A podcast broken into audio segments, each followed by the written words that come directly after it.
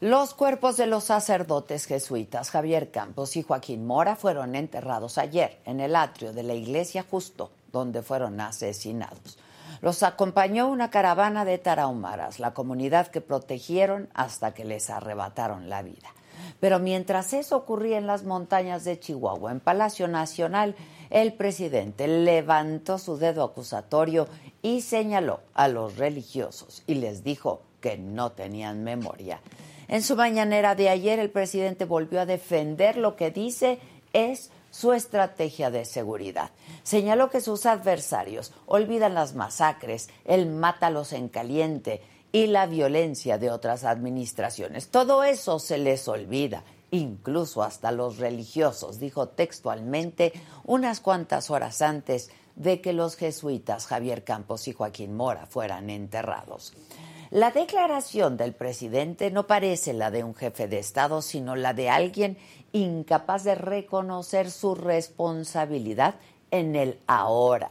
Es negligente y es una insensatez acusar desmemoria en todo aquel que critica sus formas.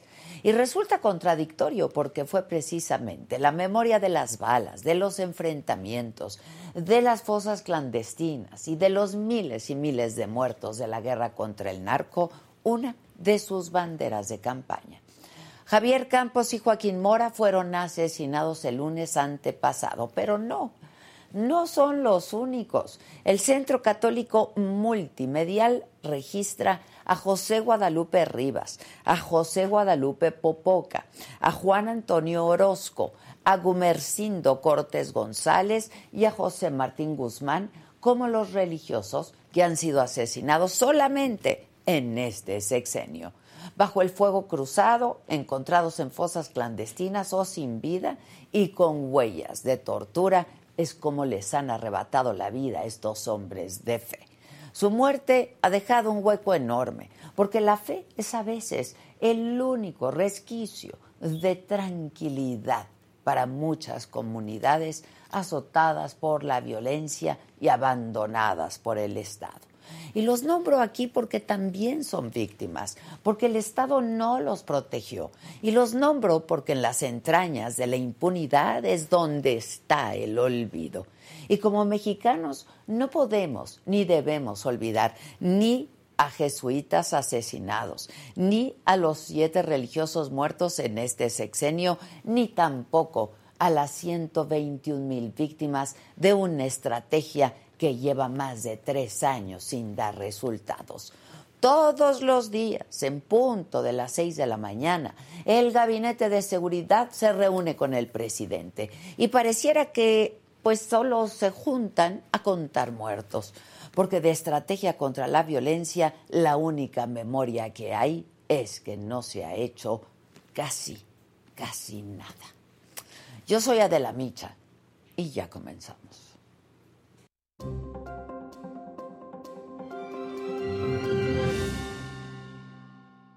Hola, ¿qué tal? Muy buenos días. Los saludo con mucho gusto. Hoy que es martes, martes 28 de junio, lluvioso aquí en la Ciudad de México.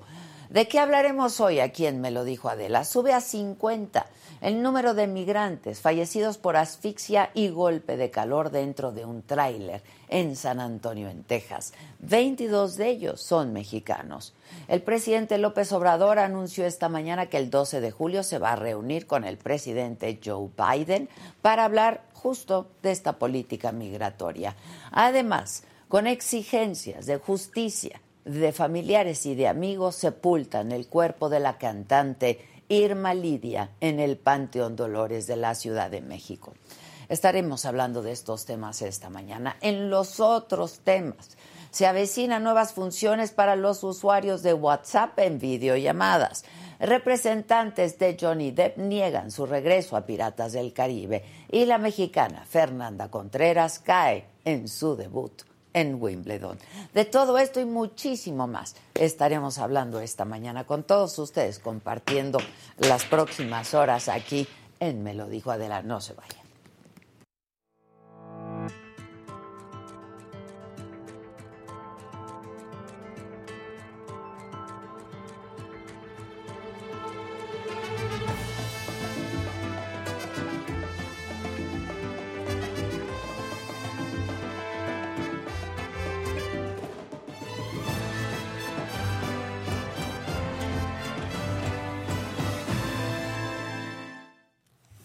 Bueno, pues en la mañanera de ayer, el presidente López Obrador acusó a los religiosos de haber olvidado las masacres y el mátalos en caliente ordenados por el Estado durante la guerra contra el narcotráfico, que somos unos desmemoriados, dijo el presidente. Incluso les reprochó a los religiosos que no compartan la opinión del Papa Francisco sobre el uso de la fuerza. Sí lo dijo el presidente. Pero todos esos no dicen nada de cómo ajusticiaban a personas, cómo aplicaban el mátalos en caliente, cómo creció en México el número de masacres, los índices de letalidad cómo remataban a los heridos.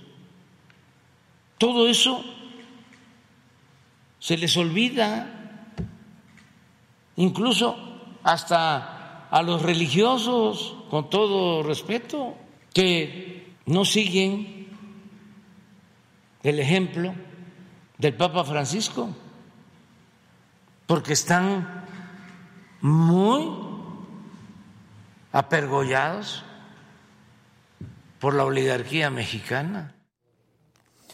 Bueno, eh, y justo para hablar de este tema, en este momento haremos contacto, lo haremos vía Zoom, con el padre Hernán Quesada, miembro del equipo de gobierno de los jesuitas en México, eh, y también con eh, Javier Pato, es más conocido como Pato Ávila, sacerdote, activista, miembro de la comunidad jesuita justamente de Chihuahua. Para hablar de esto eh, que ha dicho el presidente López Obrador para revisar su proyecto de seguridad pública, eh, bueno, porque el presidente insiste en defender su plan y su estrategia de seguridad. Tengo a quién tengo ya al padre Hernán Quesada. ¿Cómo estás, padre? Buenos días. tal, Adela? Buenos días. Gusto de estar aquí contigo hoy. Igualmente, muchas gracias, gracias, padre.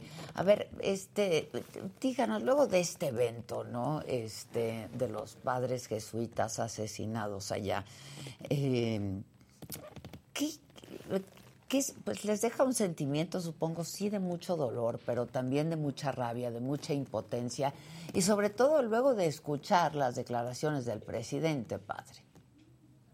A ver, yo te diría que ante situaciones como las que vivimos la semana pasada y las que estamos viviendo en muchas partes de México con esta violencia agudizada, es humana la indignación, es humana la rabia, pero más bien me parecería inhumano quien no se indigna o no siente rabia ante este tipo de circunstancias. El asunto está en el qué sigue y qué hacemos nosotros con esta rabia. Yo creo que los jesuitas, ante, ante el dolor, la tristeza, el enojo, pues esto se viene transformando ahora en una invitación fuerte a la acción, un deseo de, de compromiso, de redoblar los esfuerzos, de, unirnos más con, las otras y los otros que están trabajando en estos, en estos campos ya desde hace muchos años. Entonces, tampoco podemos imaginarnos que, nosotros vamos a ir solos, que, vamos a desatar un movimiento. Nos vamos a sumar a todo lo que ya hay y vamos a hacerlo con, con el corazón, con mucha más fuerza, con mucho más afecto y, eso por ahí estaría. Respecto a las declaraciones del presidente, yo te diría, pues la gente se pone los sacos que le quedan. A nosotros no nos queda ese saco y no nos lo ponemos. Em, eh, bueno, creo que ya nos podemos conectar también con el padre Javier Ávila, pues eh, mejor y más conocido como Pato. Em, padre, ¿cómo está? Buenos días. Hola, Adela, muy buenos días. Buenos días, hermano. muchas gracias. Gracias por acompañarnos. Pues ya los tengo a los dos. Eh, padre Javier Ávila, eh, yo hablaba con el padre Quesada de eh, pues este sentimiento de rabia y de impotencia, por supuesto de dolor por los compañeros asesinados, pero también de rabia, ¿no? Y de indignación que yo creo que es compartida no solamente por todos los religiosos en este país, sino eh, por todos nosotros los ciudadanos. Y yo creo que esto pega más cuando desde Palacio Nacional, ¿no? Cuando desde la silla más importante de este país se dice que pues hay desmemoria ¿no? De parte de todos ustedes. Y dicen que no comparten las ah, expresiones y la opinión del Papa Francisco. ¿Qué, ¿Qué, nos puedes decir al respecto, padre? Yo creo que para, desde siempre, para los jesuitas el Papa ha sido un referente muy importante en toda la historia de la Iglesia.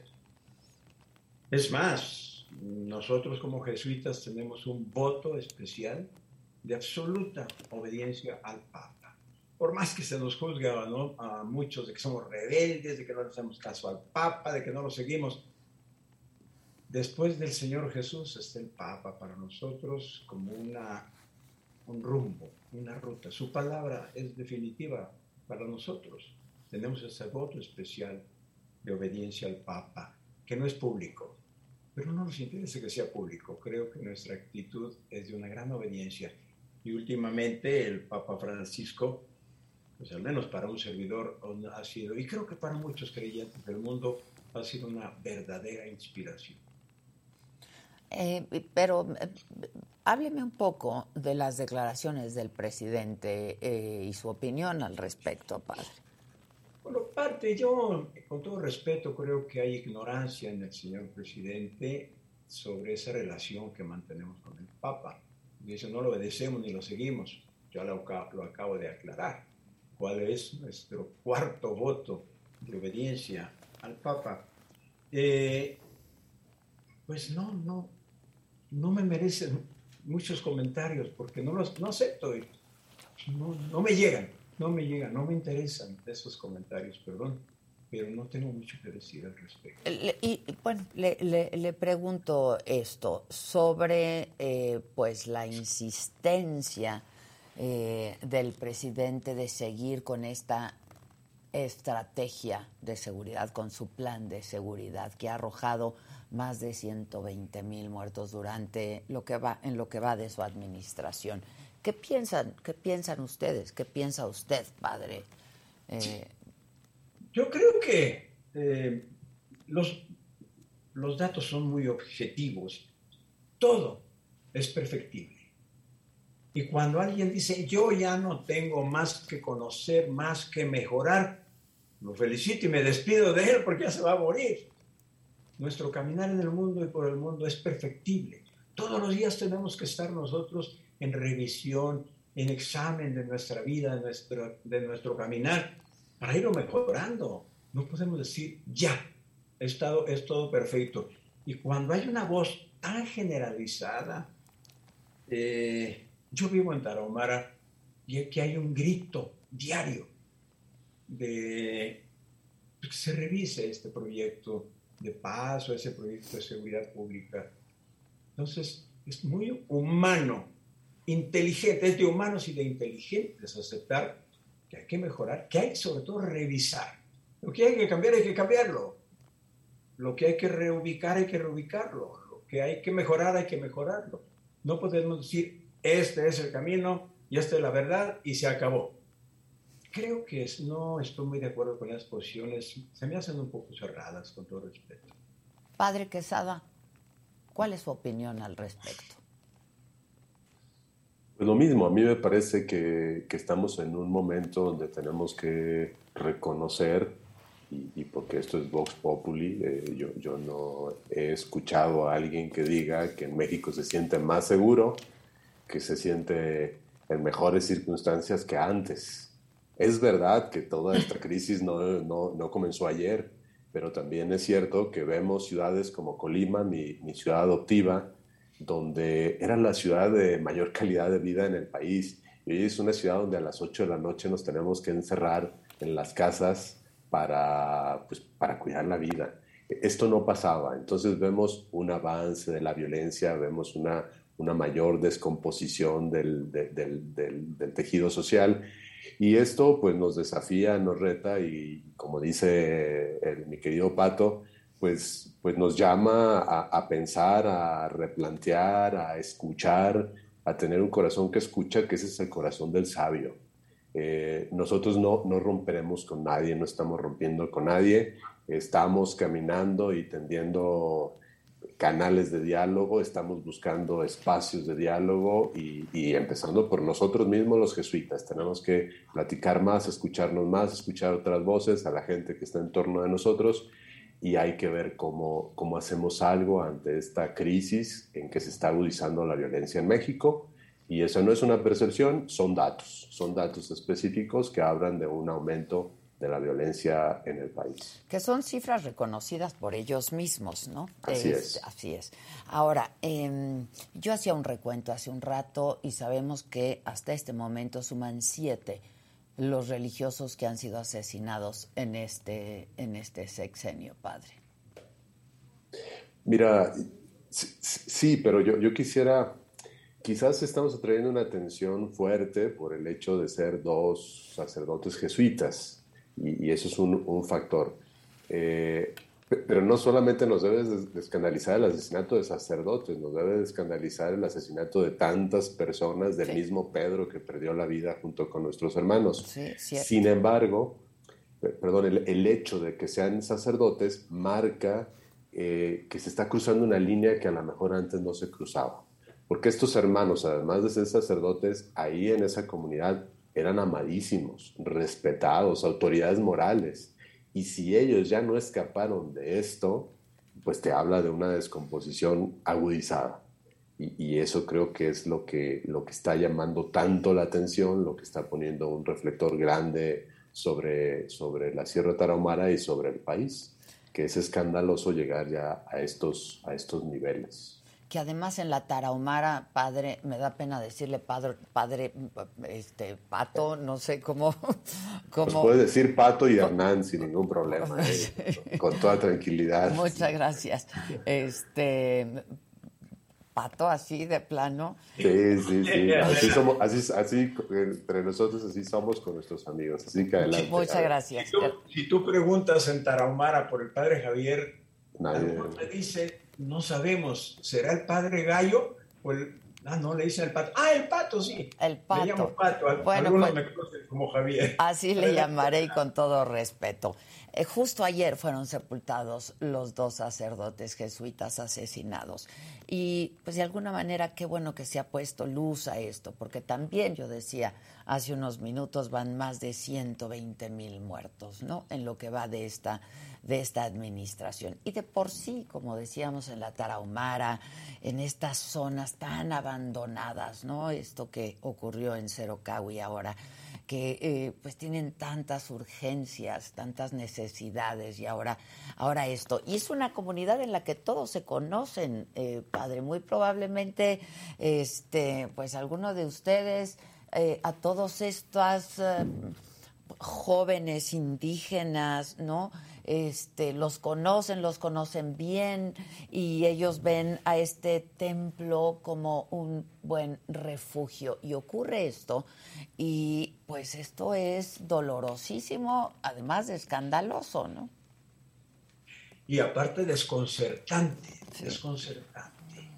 Porque como tú decías, Adela, muchos de estos personajes, pues es, es lamentable, y te lo digo, a mí de mi región, algunos me ha tocado bautizar, otros les he dado la primera comunión, conozco sus familias, he llorado con sus madres estos momentos y estas eh, situaciones, y es lo que nos desconcierta mucho. Pero bueno, también eh, nos cuestiona y nos impulsa a revisar nuestro caminar y fortalecer nuestra opción. En varias ocasiones lo he dicho, esto parecería un quiebre en el caminar de la iglesia, en el caminar de, México, este evento tan trágico, que igual que Hernán, repito, no nos focalicemos nada más ahí, pero qué bueno que esto prendió los reflectores, pero que los reflectores enfoquen y afoquen a los miles de muertos. miles de muertos. Yo coincido, ¿eh? yo sí creo que será un quiebre y que ha sido un quiebre sin duda y ojalá que esto, eh, ahora que se le ha puesto luz a todo esto que ha ocurrido, que esto haga pues rectificar el camino, pero pareciera que no, padre. Y lo primero, tú lo has dicho, rectificar el camino, pero me da la impresión que el señor presidente dice, no tengo que rectificarlo porque voy bien. Entonces, bueno, la Vox Populi es la voz del pueblo. ¿Mm? Hay que oír pueblo. Es que pareciera que también hay un sentimiento de orfandad, de falta de empatía. No sé qué piensen ustedes al respecto, Pato. Se siente la gente, me dicen algunos aquí en Tarahumara, nosotros antes hacíamos un señalamiento sin miedo, porque acudían las autoridades inmediatamente, según fuera el caso, estatales o municipales o federales, y nos daban la mano. Ahora tenemos pavor de siquiera levantar la mano y decir, creo que andan por allá. Nos da pavor. Mucho más pavor les da ir a un ministerio público y presentar la denuncia. Sin duda, sin duda. Están arriesgando su vida al hacerlo. La vida, la vida personal, la vida familiar, eh, los bienes materiales. Queman una casa con la mano en la cintura, como la quemaron ahora en Cerocawi. Y eso, ¿qué no nos dice algo? ¿Qué nos dice que, que algo nos pasa? Andamos un poco mal. No es la invitación. La realidad nos debe cuestionar. Y para mí, que tengo fe, es el Dios de la vida que me está cuestionando y me dice, revisa cómo estás llevando tu vida y tu relación con los demás, a nivel general. Y bueno, lo cierto es que la penetración del crimen organizado, y ustedes pues así lo han percibido y así lo han relatado e incluso documentado, eh, pues está prácticamente en todas partes, no solo en la Tarahumara, ¿no, padre? y ya nos dirá el padre Hernán también en dónde está él. También, yo lo he, lo he comentado, yo llegué a Daromar hace 48 años. Y en aquel tiempo ya existía ese famoso triángulo dorado, ya existía, ya eran secretos a voces. Nadie sabía quién era el dueño de aquel predio, quién sembraba, pero todo el mundo los conocíamos, todo el mundo los conocía. Era una cosa muy por debajo del agua muy soterrado, muy callado. No había tanta denuncia y cuando sucedía una cosa así, sí se podía denunciar se perseguía el delito. Ahora es impresionante, ya no puede uno, no debe uno circular por algunas poblaciones, por ejemplo, en horas determinadas, porque ahí son territorios particulares y son prohibidos. Nadie puede circular.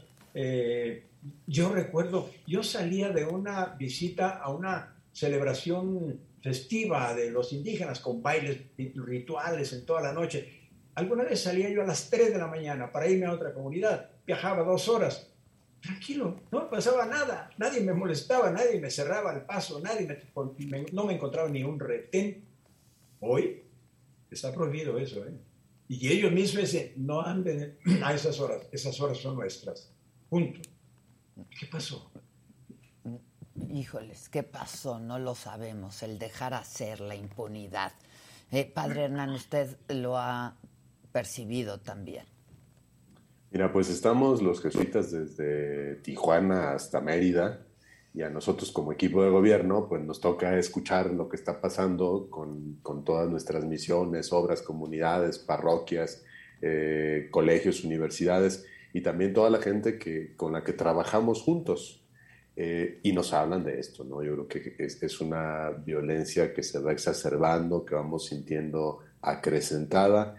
Y cuando reclamamos nosotros justicia, que esto quisiera enfatizar, no estamos llamando a una cruzada donde se reactive una estrategia ahora de, de asesinar a los malos, ¿no? O sea, me parece que, que no es eso lo que queremos. Cuando estamos llamando a la justicia es que se reflexione y se tengan acciones para que se cambien las cosas que están en la base, pero no en, una, en, un, en un proceso que se puede extender indefinidamente y, que nos deje privados de un derecho que es el derecho a ser cuidados también por el Estado.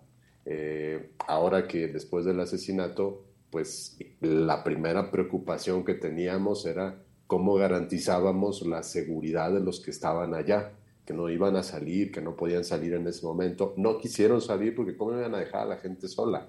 Los jesuitas y las religiosas y los laicos que están por allá.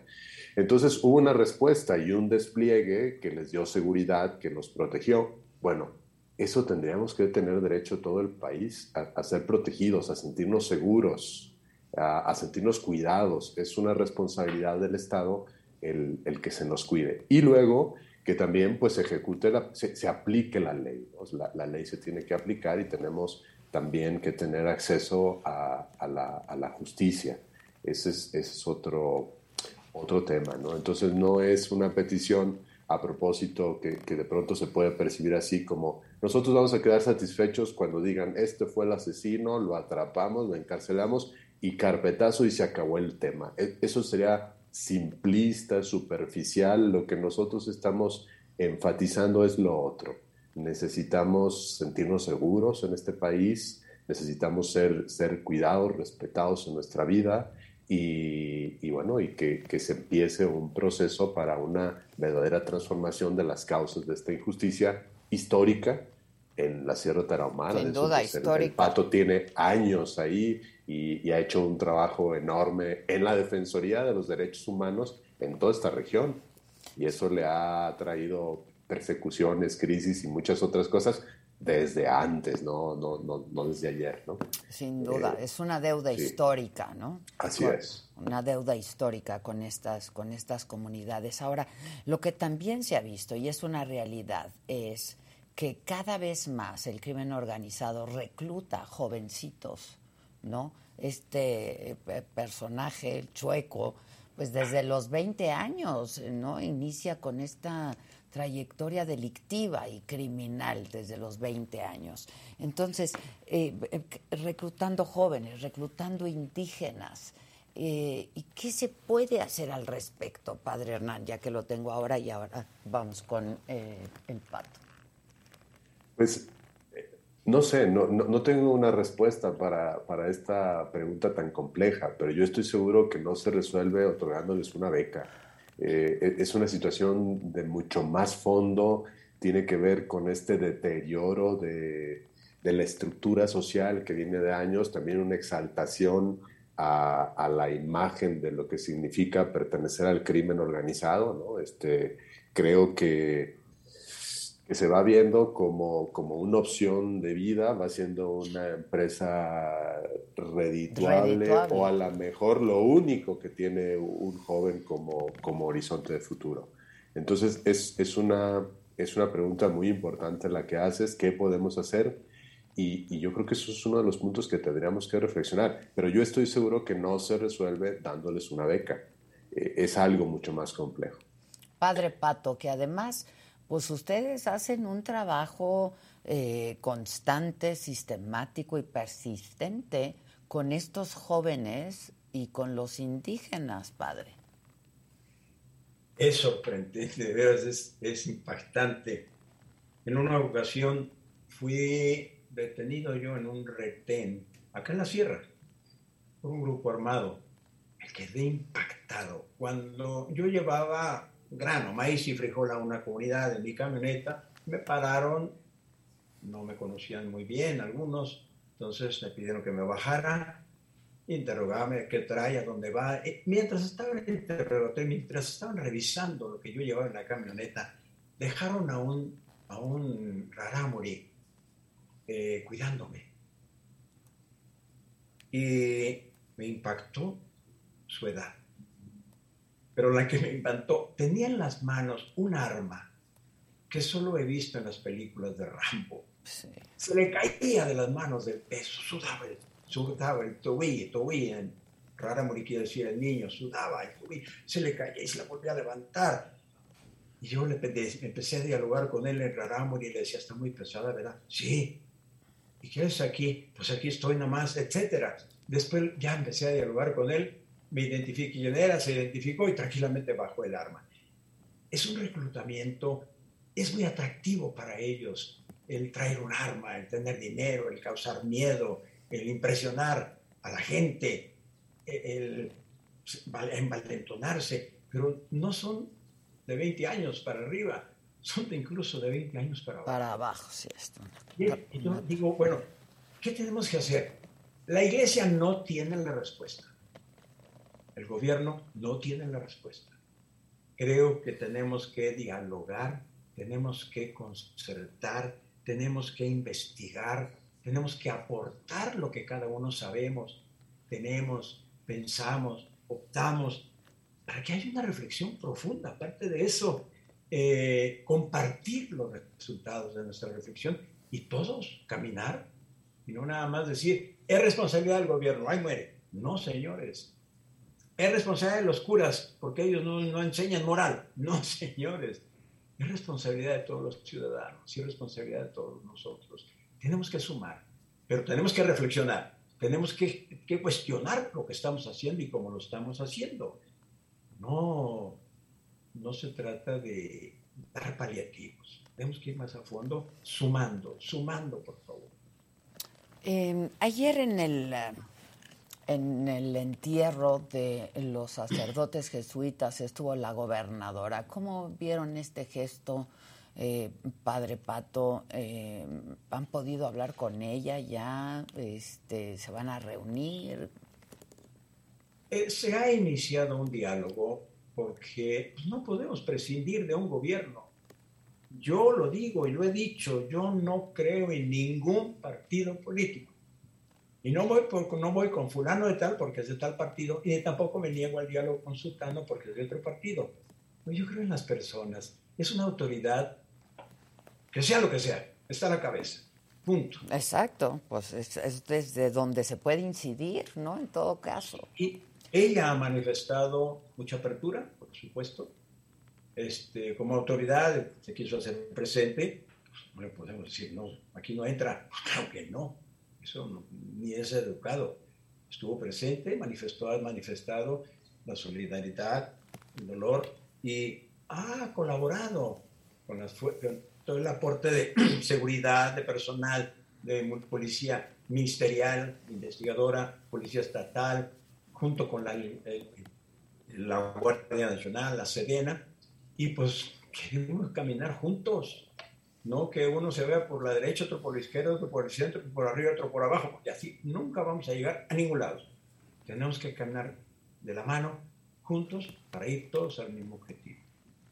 Eh, ¿Y hay esta buena disposición para hacerlo? Porque hay que pasar de la buena disposición a que verdaderamente lo hagan, ¿no? Exacto, existe la buena disposición. Pero hay que confiar también. Hay que confiar y este, ir dando paso por paso elementos por los elementos que debemos aportar cada uno de nosotros, seguir caminando y en donde nosotros veamos que se atoró, tenemos la obligación de decir, hey, no va por ahí o ya se atoraron. Incluso yo he hecho señalamientos muy puntuales sobre operativos, sobre situaciones muy lamentables. No nada más fue lo de Javier, insisto, lo de Javier y lo de Joaquín. Hay muchas situaciones y he hecho señalamientos a la autoridad estatal muy puntuales en donde falta avanzar. Ahora, em, ustedes, y justo durante la misa de ayer se ha pedido que se quede la Guardia Nacional. ¿Han tenido eh, respuesta al respecto? No hasta este momento. El, eh, Los operativos que se hacen aquí en Tarahumara son operativos circunstanciales. De repente me llega una queja de una comunidad en donde hay una presencia de gentes armadas, eh, se hace, tienen conocimiento las fuerzas estatales y federales, van, tranquilizan las cosas y se retiran. hay otro asunto ahorita que estamos, estamos tratando en donde yo he pedido que haya una, una, un grupo permanente porque me lo dice la gente. Sí, padre, vinieron, qué bueno, le agradecemos, pero se fueron y se, fueron, regresaron del grupo armado. Es como cuando un pastel se llena de moscas. Yo con un trapo los espanto y regreso. yo me voy y el pastel ahí se queda. Y hay que estarlo cuidado, hay que cubrir el pastel para que ya no se le arriben las moscas. Y eso es lo que he, he estado insistiendo. Es tremendo. En el municipio de Bocoina, mi municipio, Hace años no tenemos policía municipal. La única autoridad que vemos por ahí es un agente de tránsito, de vialidad. La gente acude a un servidor no saben a quién ir, ni siquiera delitos del fuero común, un robo, un, un golpe, un pleito de borrachos. Pues yo los, los, dirijo al Ministerio Público, que es la única autoridad que puede estar aquí presente, que está presente. Entonces, y la Policía Municipal no quiere estar, renunciaron todititos, porque en un tiempo los empezaron a matar. Eh, se está buscando, ¿saben si verdaderamente las autoridades están buscando al chueco? Ayer eh, se tuvo noticias de que se habían detenido a tres sujetos en Chihuahua. ¿Tienen información al respecto, padre Pato? No, lo que se ha oído, pero este, se siguen, siguen los operativos. Siguen los operativos. Pero bueno, como todos los sujetos de ese nivel de, dentro de un grupo de, delincuentes, pues saltan como chapulines. ¿Quiénes están detrás del chueco, padre? Pues se supone que la Guardia Nacional, Sedena... No, ah, perdón. ¿Quiénes están detrás de él?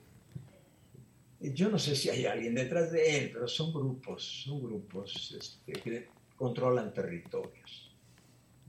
Eh, pues finalmente le pregunto, eh, pues cómo están el resto de los sacerdotes que presenciaron este homicidio de sus compañeros, de sus hermanos jesuitas. Qué doloroso, qué trágico, ¿no?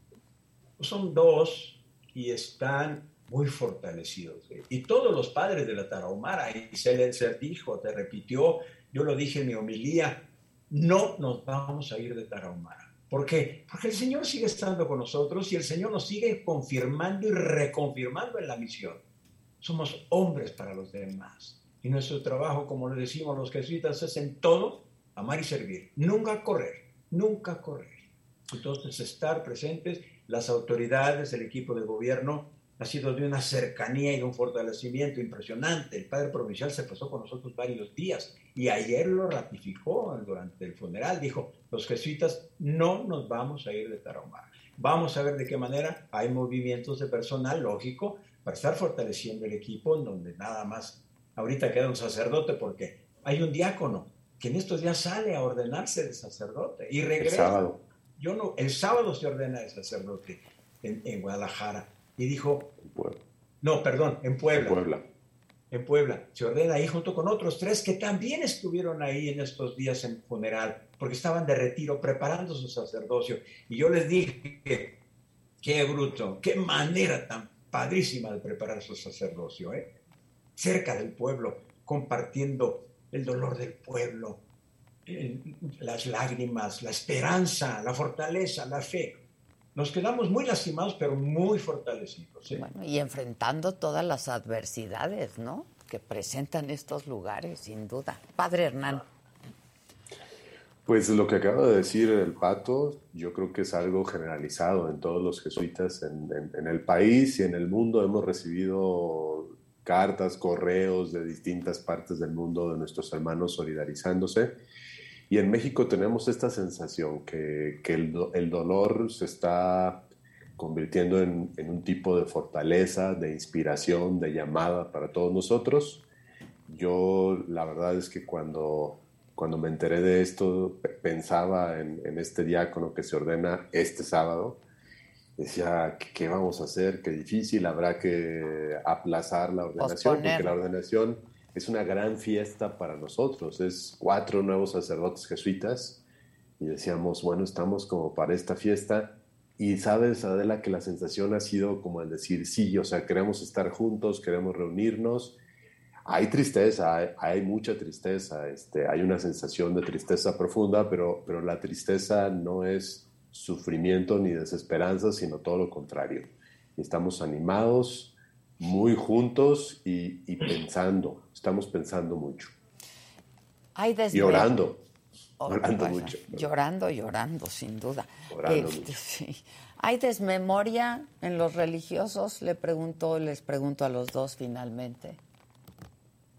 No, no, no, no. Desmemoria yo creo que no.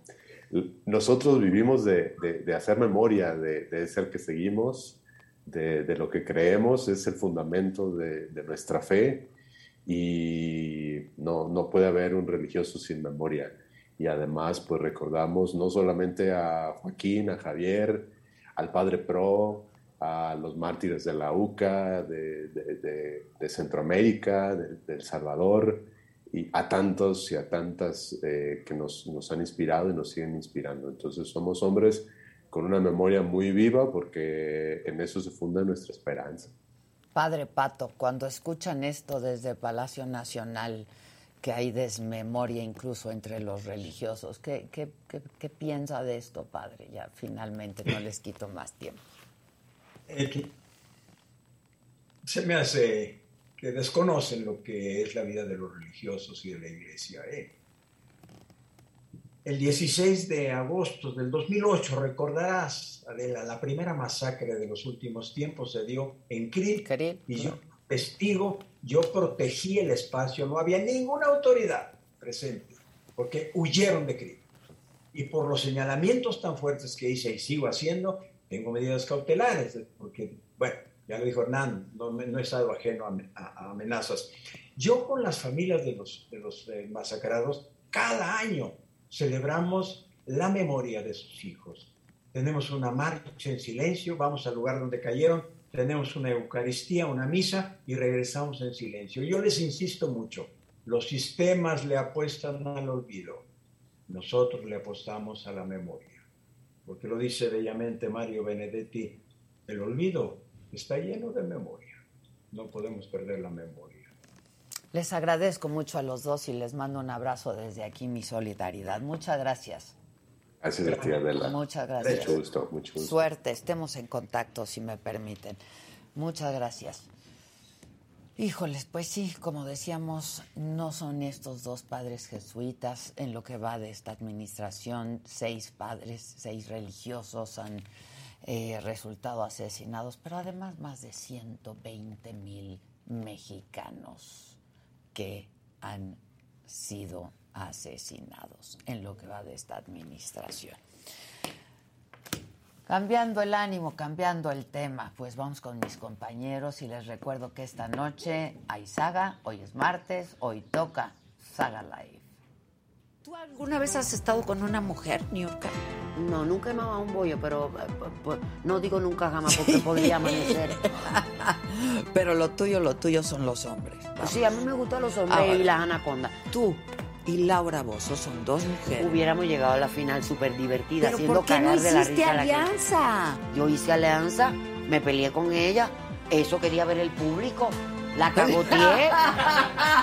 Eso quería ver el público. Cuando ella la cagaba, yo eh, la ponía en su lugar. ¿Tú has probado de todo? Yo, me, yo tuve alguna etapa de mi vida que me dio unos pericazos. Ah, pero no me gustó porque me ardía mucho acá. Bueno, no te valió tan madres que te sacaran de la casa. Ah, sí, me valió madre. ¿Ah, sí? Sí. A mí lo que me enojó es que cuando salí, o sea, yo sabía que me iban a sacar de la casa porque rompí la regla varias veces. Hashtag I'm sorry for everybody. Eso, Eso, eso.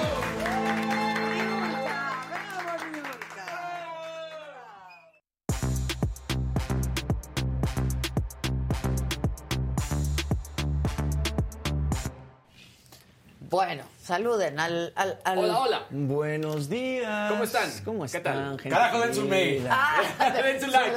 Den su mail. Den su mail. Den su teléfono. Den su like. Manden su mail. O sea, todo, todo.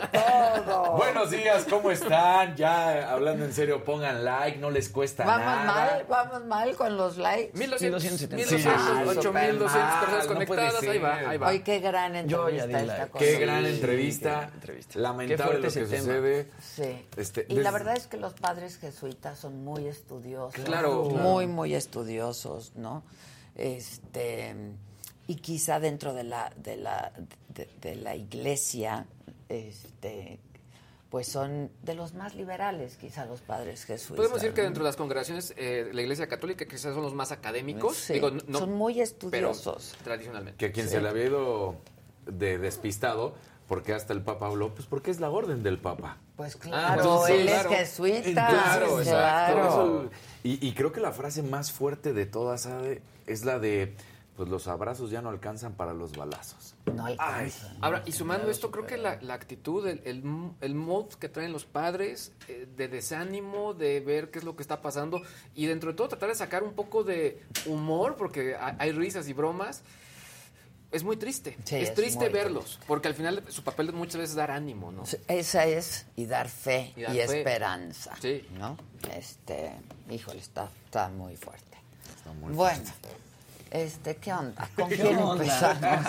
¿Quién puede levantar el evento? ¿Quién puede levantar el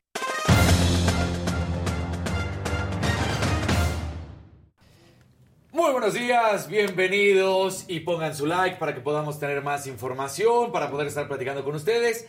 Y ya de esto normalmente no se ve. De hecho, el sábado termina la pelea de la boxeadora mexicana y ayer se dan a conocer los audios en su esquina que estaba enfrentando a la estadounidense Jessica Casquilla. Ella se llama Alma Ibarra. Y de repente dicen, ¿por qué, ¿por qué no había sucedido? Bueno, pues se había terminado la pelea. Y de repente escuchamos en el audio, tal cual, que pide por su vida a su esquina. Le dice, no, no, no, no voy a salir, quiero llegar viva a mi casa. Híjole. Y, y tenemos aquí el, el video para que lo escuchemos.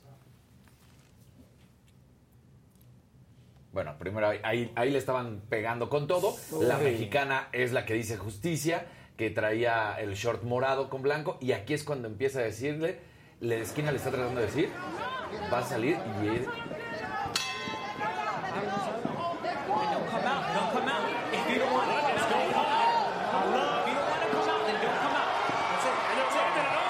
¿Lo alcanzaste a escuchar? Sí. Porque es luego, luego, no, No, quiero llegar no, vivo no. a mi casa. Quiero llegar vivo a mi casa. Exacto, y entonces le dicen, pues está bien, no quiere salir, you don't wanna... Pues no, no Exacto. quiere, no Entonces, quiere.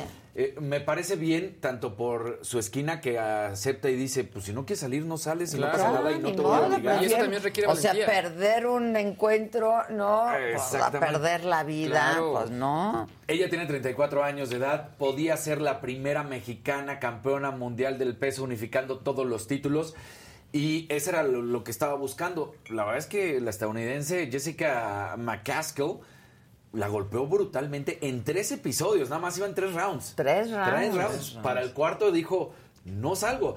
Y hay que saber escuchar el cuerpo, Claro. porque igual Claro. Luego ya termina siendo Sí. necedad, ¿no? Ya Ay, sales todo golpeado y ya no das una de todas maneras y de todas maneras vas a Ya, perder. igual vas a perder. Mejor en el Claro, tercer. porque algunos, igual, ya sabes, los idiotas, pues estaban burlando cómo era posible, pero si tú estás sintiendo el castigo, el dolor de los golpes, dices, algo no está bien, me, me Claro. están, pues literal, me están madreando. Claro, ¿No? Entonces, pues se da a conocer. Prefiero perder ahorita y conservar mi vida. Claro, Exacto. no, incluso lo- verlo hasta su carrera, todo, ¿no? Lo que puede perder. Claro. Para decir quiero llegar viva a mi casa es porque le estaban pegando, o sea, ella estaba sintiendo algo que nunca había sentido. Tal cual, ¿no? o sea, estaban dando. ¿Podemos volver a ver Sí, claro. la, la imagen?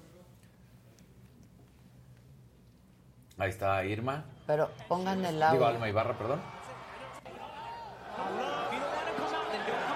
Es que es al mero, mero principio, si no ya nada más escuchamos al puro... Es un poco antes. Es un poquitito antes cuando arranca.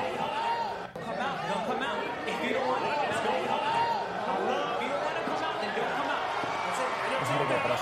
Ajá, es un segundito atrás. Tantito atrás. Ahí, quiero llegar a mi casa. Ahí justo. Como trae la protección bucal, por eso es Exacto, Sí, es- claro. sí. Pero ahí tal cual lo dice, no, no, yo quiero llegar a mi casa. O sea, brutal.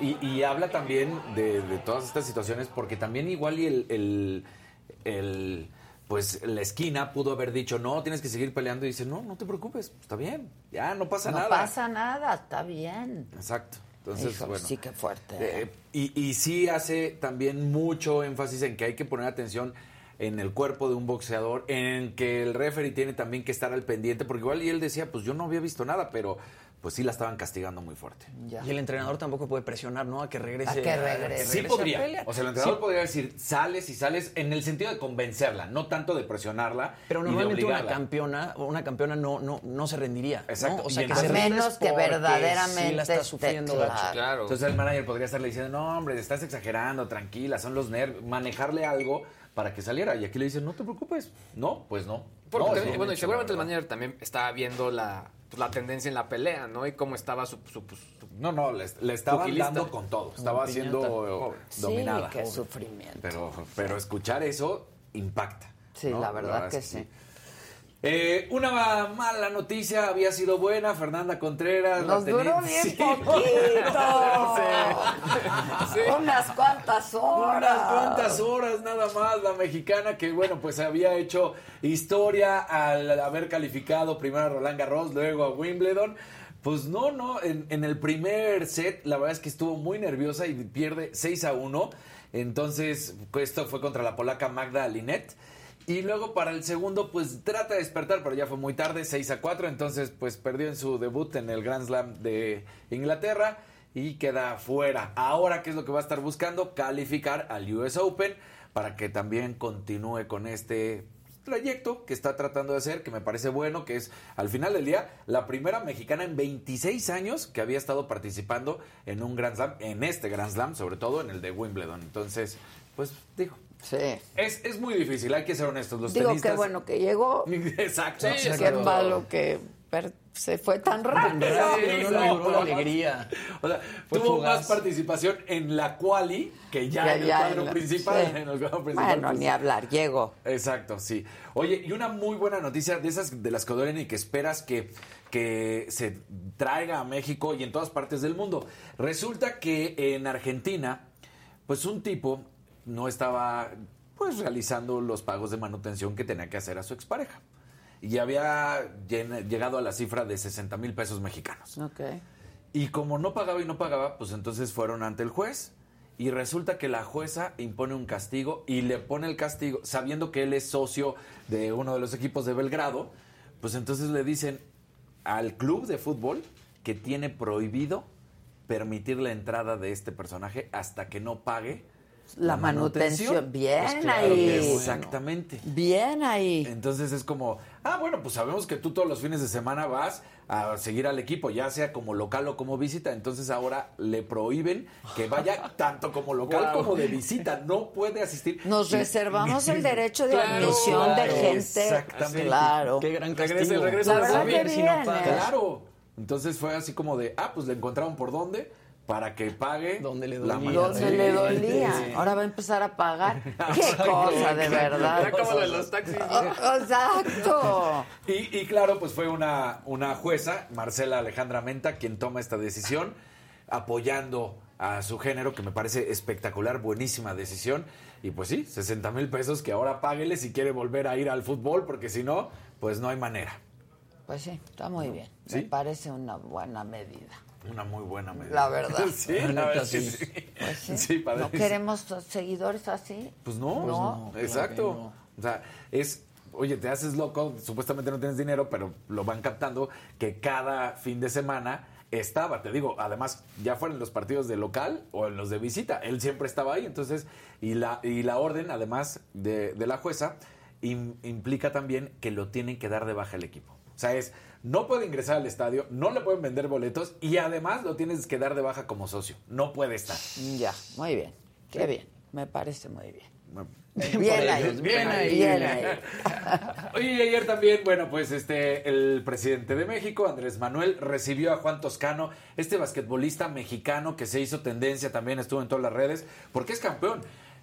Muchos lo hacen menos, porque, ay, es que casi no jugó en los playoffs, ay, es que solo estuvo un minutito, ay, es... pues sí, pero él era el suplente. Y mientras estuvo lesionado el titular, él estuvo jugando y ya pues en los playoffs ya el titular ya estaba, pero no se debe de menospreciar, o sea, es un jugador Sí. mexicano Siempre le quieren andar Siempre regateando el talento a Claro, la gente. es Como Eugenio Derbez que sí ganó el Oscar por Kodak. Exacto. Y él es campeón Ay, de la no NBA, puede- mexicano Claro. campeón de la NBA. Ahí está el Exacto. Es más, no es el trofeo trofeo, es una réplica del trofeo, pero ahí está, o sea, Oye, fue el primer mexicano en convertirse en campeón de es la el NBA. primer mexicano en ser campeón. Porque no el primero en llegar, pero sí el primero en ser campeón. Entonces, podrán decir lo que quieran, podrán hacerlo. Él agarra y, se- y muestra su anillo de campeón. Pues Así claro, de sencillo. él Entonces, él es campeón de la NBA. Y qué bueno que vio al presidente. Exactamente. ¿no? Y si es de estos, además hay que reconocer, si es de estos mexicanos mexicanos. Exacto, no, México americano, Exacto, no, no, es que nacido en Estados Unidos. No, no, no, no. O sea, Mexicano. exactamente. Sí, Así que claro. bueno, pues ahí está.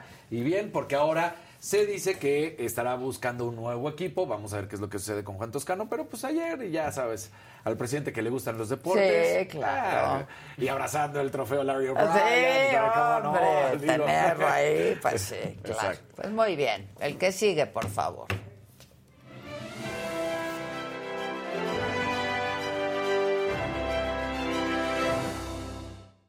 Buenos días, gente querida. Feliz martes a todos. Creo que aquí tenemos que hacerle como la escuelita, ¿no? Entran a vernos a YouTube y pase de lista dar su like, ¿no? Exacto.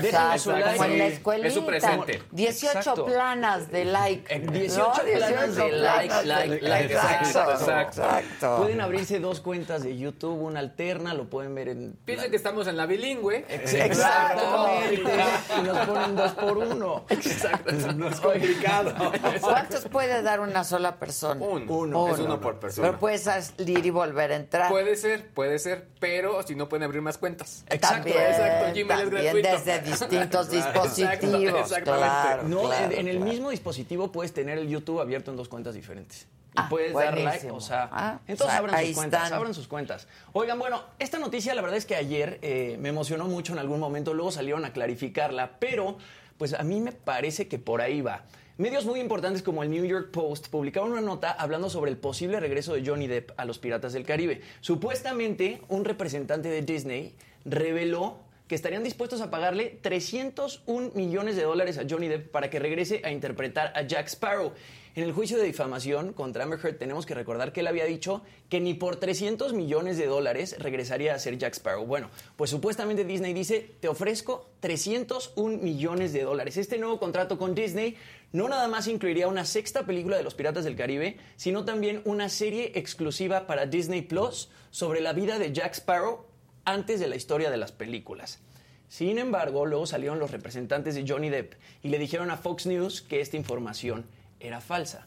Pero yo creo que sí va a regresar Johnny Depp a los Piratas del Caribe. Todo es Con cuestión sus de tiempo. 300 Claro, obvio, Eso es lo que sí, claro. Jimmy. A ver, Yo creo que es muy pronto para 300 revelar. no llego. Sí, Exacto. va- yo creo que va a jugar con que no y no, pero han de Exacto. estar en Pero pláticas. por el sí. Claro, Se va a claro. Ahora, lo que también tiene Johnny Depp y que lo ha demostrado es su fanaticada y su fanaticada lo quiere ver. Entonces, igual y. Digo, obviamente por el dinero, primero antes que nada, pero igual también diría, bueno. no, y es mis una fans- forma de decir, aquí estoy. Aquí estoy. No, Exacto. más fuerte Sí, que nunca. exacto. Y yo digo, creo igual- que sería una de las películas más taquilleras de la historia. Ojo, para los Piratas del Caribe 6 le iban a pagar 22.5 millones de dólares. O sea, sería un incremento de Del 278.5 Por ciento. millones de dólares. Sí, ¿de cuánto por ciento? Por la bronca que sí, se claro. metió con Amber Heard. Sí. Y estábamos checando, por ejemplo, me metí a ver el presupuesto que tuvieron para hacer Top Gun, que ahorita es la película más taquillera de Tom Cruise. De presupuesto nada más, pasé la película completa, fueron 170 millones de dólares. Entonces, si le están ¿no?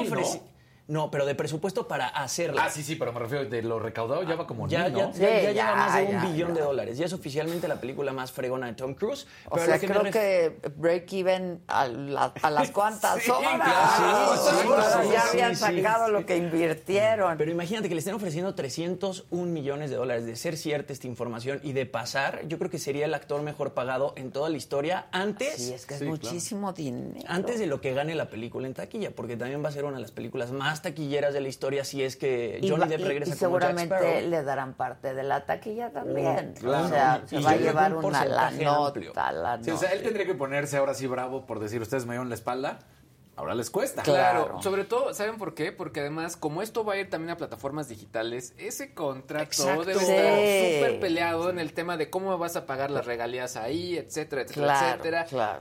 Seguramente va a estar buscando un aumento por la parte de uso de imagen para los parques. No, hombre. Y no se les olvide que la gente que estabas a favor de él y que lo estaba apoyando, pues ya está empezando a salir como por ejemplo Emma McCartney, ¿no? Lo de Paul Claro. McCartney que salió la imagen de Johnny Depp, Sí. que algunos no les Ojo, que gustaron, ese, no, pero... ese es el pero video El oficial de esa canción, que también O sea, sale Natalie Portman.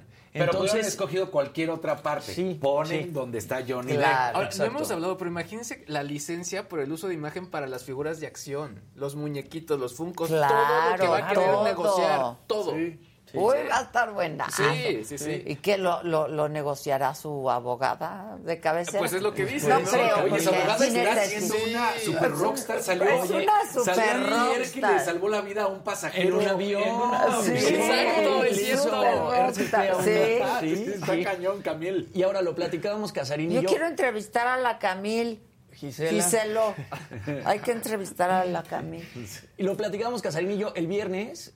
La jueza ya dijo que Amber Heard, si quiere apelar esa demanda, tiene que pagar los 10.3 Para millones de empezar. dólares. Exacto. Para Para demostrar. empezar, Sí, claro. sí. Las cosas para Johnny Depp parece que pudo haber sido el mejor negocio de su vida si es que le ofrecieran Como 300 apuesta de póker, es decir, o sea, sin dinero no le entras. Claro. Mira, Sí. yo creo que, claro, hablando de Pago dinero. por ver. es- Pago por ver, exacto. ver. Yo creo que sí, como dinero es la mejor apuesta que pudo haberle hecho, pero hablando en este caso de como víctima que No, fue por lo- porque su- lo demostró el juez, no porque sea ya nuestra Claro, opinión, claro. sino porque quedó eh, absuelto y se demostró que él era la víctima, pues eso es lo mejor que le pudo haber pasado, demostrar su inocencia. Pues sí, sin duda. Bueno. Este, Raúl Torres rápido dice, buenos días desde Albuquerque a mi show favorito. Albuquerque. ¿Han visto las transmisiones live de la academia? No llega ni a la mitad de las vistas de ustedes. Eso. Bueno, consideremos que la academia pasa por televisión abierta, Claro, ¿no? exactamente. De una cadena importante. Exacto. Exacto. Uno aquí estamos Otra haciendo. cadena importante. Es otra Aquí cadena exacto. digital. Pero yo veo muchas En otras vías de ser de- importantísimo. Exacto, Claro. Eso. Mira, yo le diría vital. Exacto. Exacto, exacto. ¿Quién puede vivir sin esto? Que Exactamente. transmitimos. Exactamente. Pero que se note que no pueden vivir sin esto y den su mentado A ver, carajo. una, dos, tres. Like. like. ¡Carajo madre! Además es martes de mentadas, ¡Caraja madre! 9.600 en este momento, 9.800 personas conectadas. No, ahí vamos, ahí no, vamos. Son pocos los Oye, likes. ayer, ayer no lo dijimos, pero sí llegamos a los 5.000 likes. ¿Sí llegamos? Sí, ayer sí. Ah, bien, En pero ya tenemos que romper la barrera de los cinco. Sí, de exacto, los- exacto. Y La hemos roto la barrera de los Sí, cinco pero no llegamos a los No. seis Y ayer tuvimos 11.700 conectados en algún momento. Pero no lo Casi veo lejos. a los dos. Ya estamos en Sí, eso. exacto. ya estamos. la luz al Pongan final del el túnel. mentado like. Vengan esos likes, carajo. Muy bien. Oigan, y luego, bueno, y parece ser que a Cristian Nodal no le está pasando muy Ah, bien. ya, Otra basta. vez. A ver, es que ahora lo vi con pelo verde. Exacto. Ahora Ya pelo no verde. puedo, ya. Pero es que ahora durante un concierto en Colombia por su forajido tour, lo han estado molestando tanto en redes sociales, se han estado criticando tanto su- físico y todo lo que ha pasado pues con lo de Belinda y etcétera, que sale en un concierto y sale llorando. Y él habla de cómo todo en su vida este, lo retratan y lo ponen en redes sociales y lo ponen en internet y pues nada más le dice a la gente que está muy triste. Vamos a ver el video porque A ver. pues sale chillando.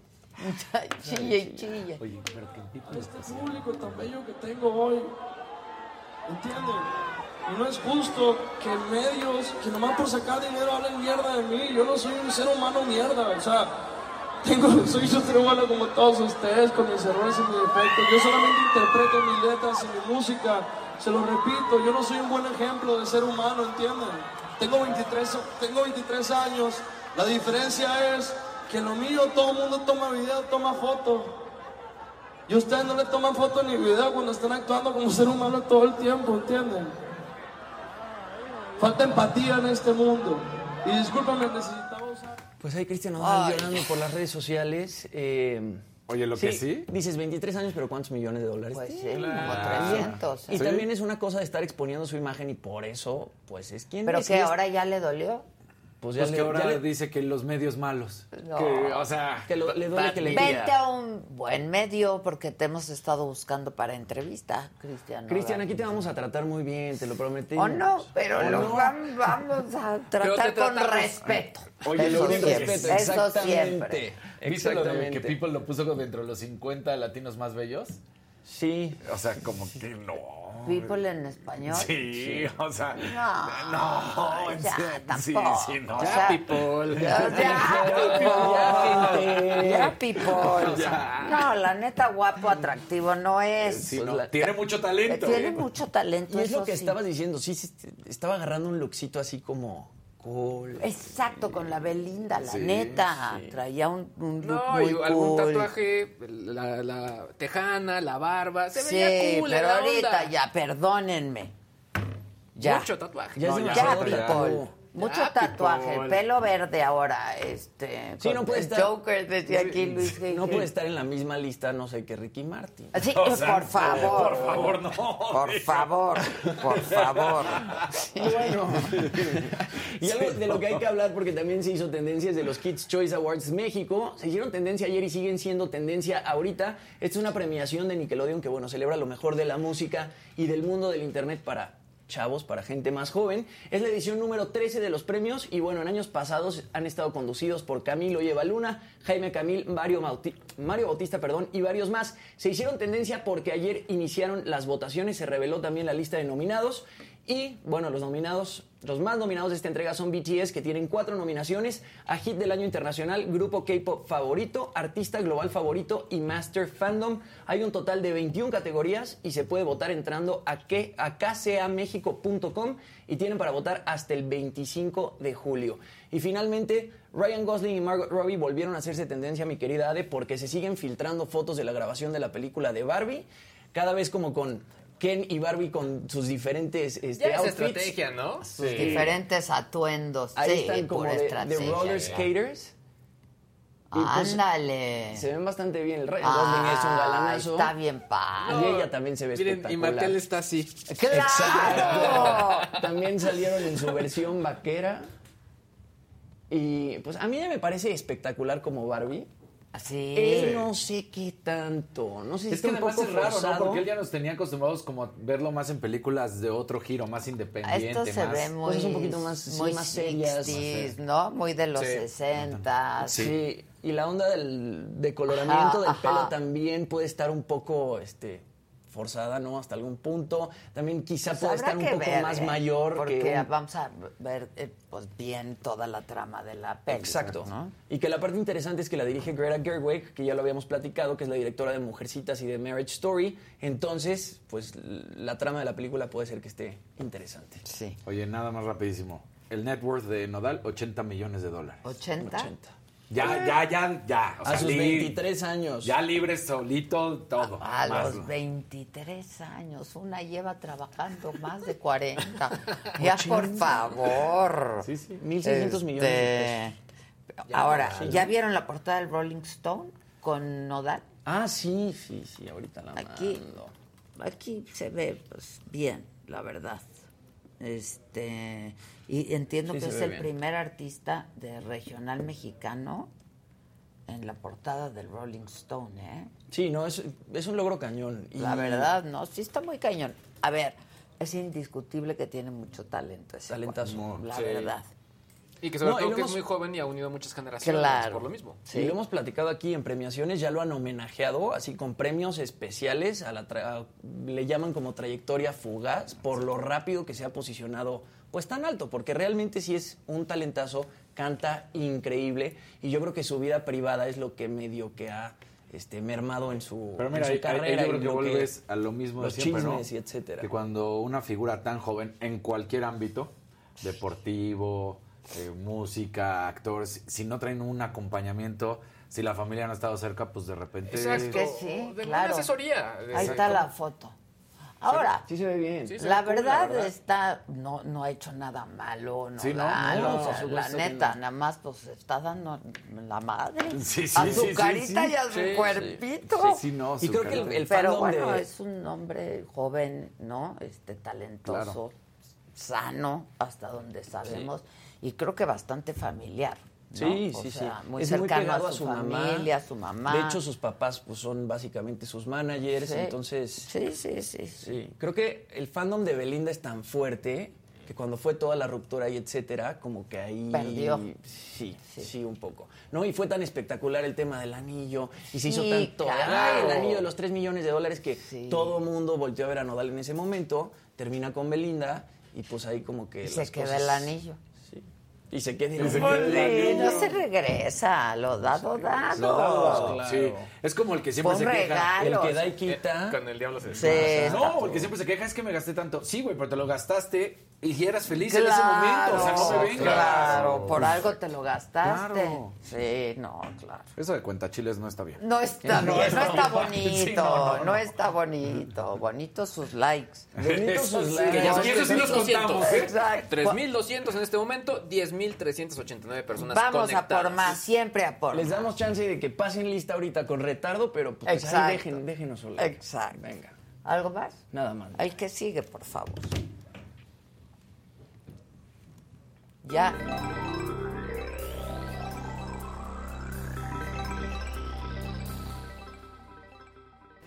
Gente bonita, muy buenos días, ya es martes. ¡Bravo! ¡Bravo! Sus likes, además de las mentadas, porque hoy es martes de mentadas. También nos pueden dar colorcitos, nos gustan mucho los colores cálidos, pero bueno, todo se acepta y todo nos encanta. todo. No han mandado ni un colorcito En más este que el no, verde. un verdecito hace rato, ¿no? Un verde, Un verde hace sí, rato, no. exactamente. Pero Si ustedes lo están viendo De el recalentado, también nos pueden Sí, ayudar con un corazón ahí que parece con el signo de pesos o dólares, como ustedes lo quieran ver. Claro. Nos pueden apoyar, la verdad. Hoy, hoy sí traigo puras notas que son tendencia y que quizás no son temas que normalmente manejo, pero me llamaron la atención porque varios medios lo- lo- los levantaron. Vamos a arrancar primero con los trending topics. Uno muy triste y que nos impactó, tú ya lo mencionaste en el arranque, Texas. Eh, esto que ocurrió, al menos 64 personas al interior de No, un no, tráiler no, no, no, fueron encontradas. fue- Ay, al momento sí, se han sí, confirmado oso. 50 fallecimientos, se dice que son 20 mexicanos. Muy triste. Ya esto ya había ocurrido. triste. Es la segunda vez, bueno, de menos que se da una manera Asfixiados, el calor, hacinados. se dice que se escuchaban los ruidos de la gente que pedía ayuda de algún punto. Ay, no. En no, fin, no. horrible, horrible, horrible.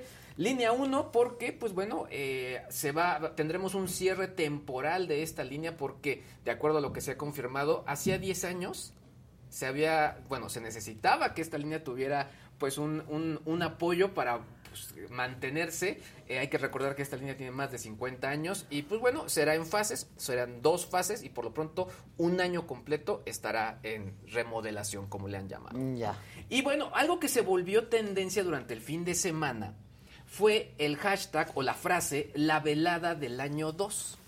Que yo de pronto dije, pues está, está interesante, ¿qué- ¿de qué trata? Pues bueno, el, podemos decirlo, influencer Ibai Llanos, es un español de Bilbao, hizo por segunda ocasión un evento. Y en esta ocasión, un evento en el cual se le dedicó al mundo del boxeo. Yo dije humildemente y me regañaron, dije, pero ¿era boxeo virtual o qué? Yo pensé no, lo mismo.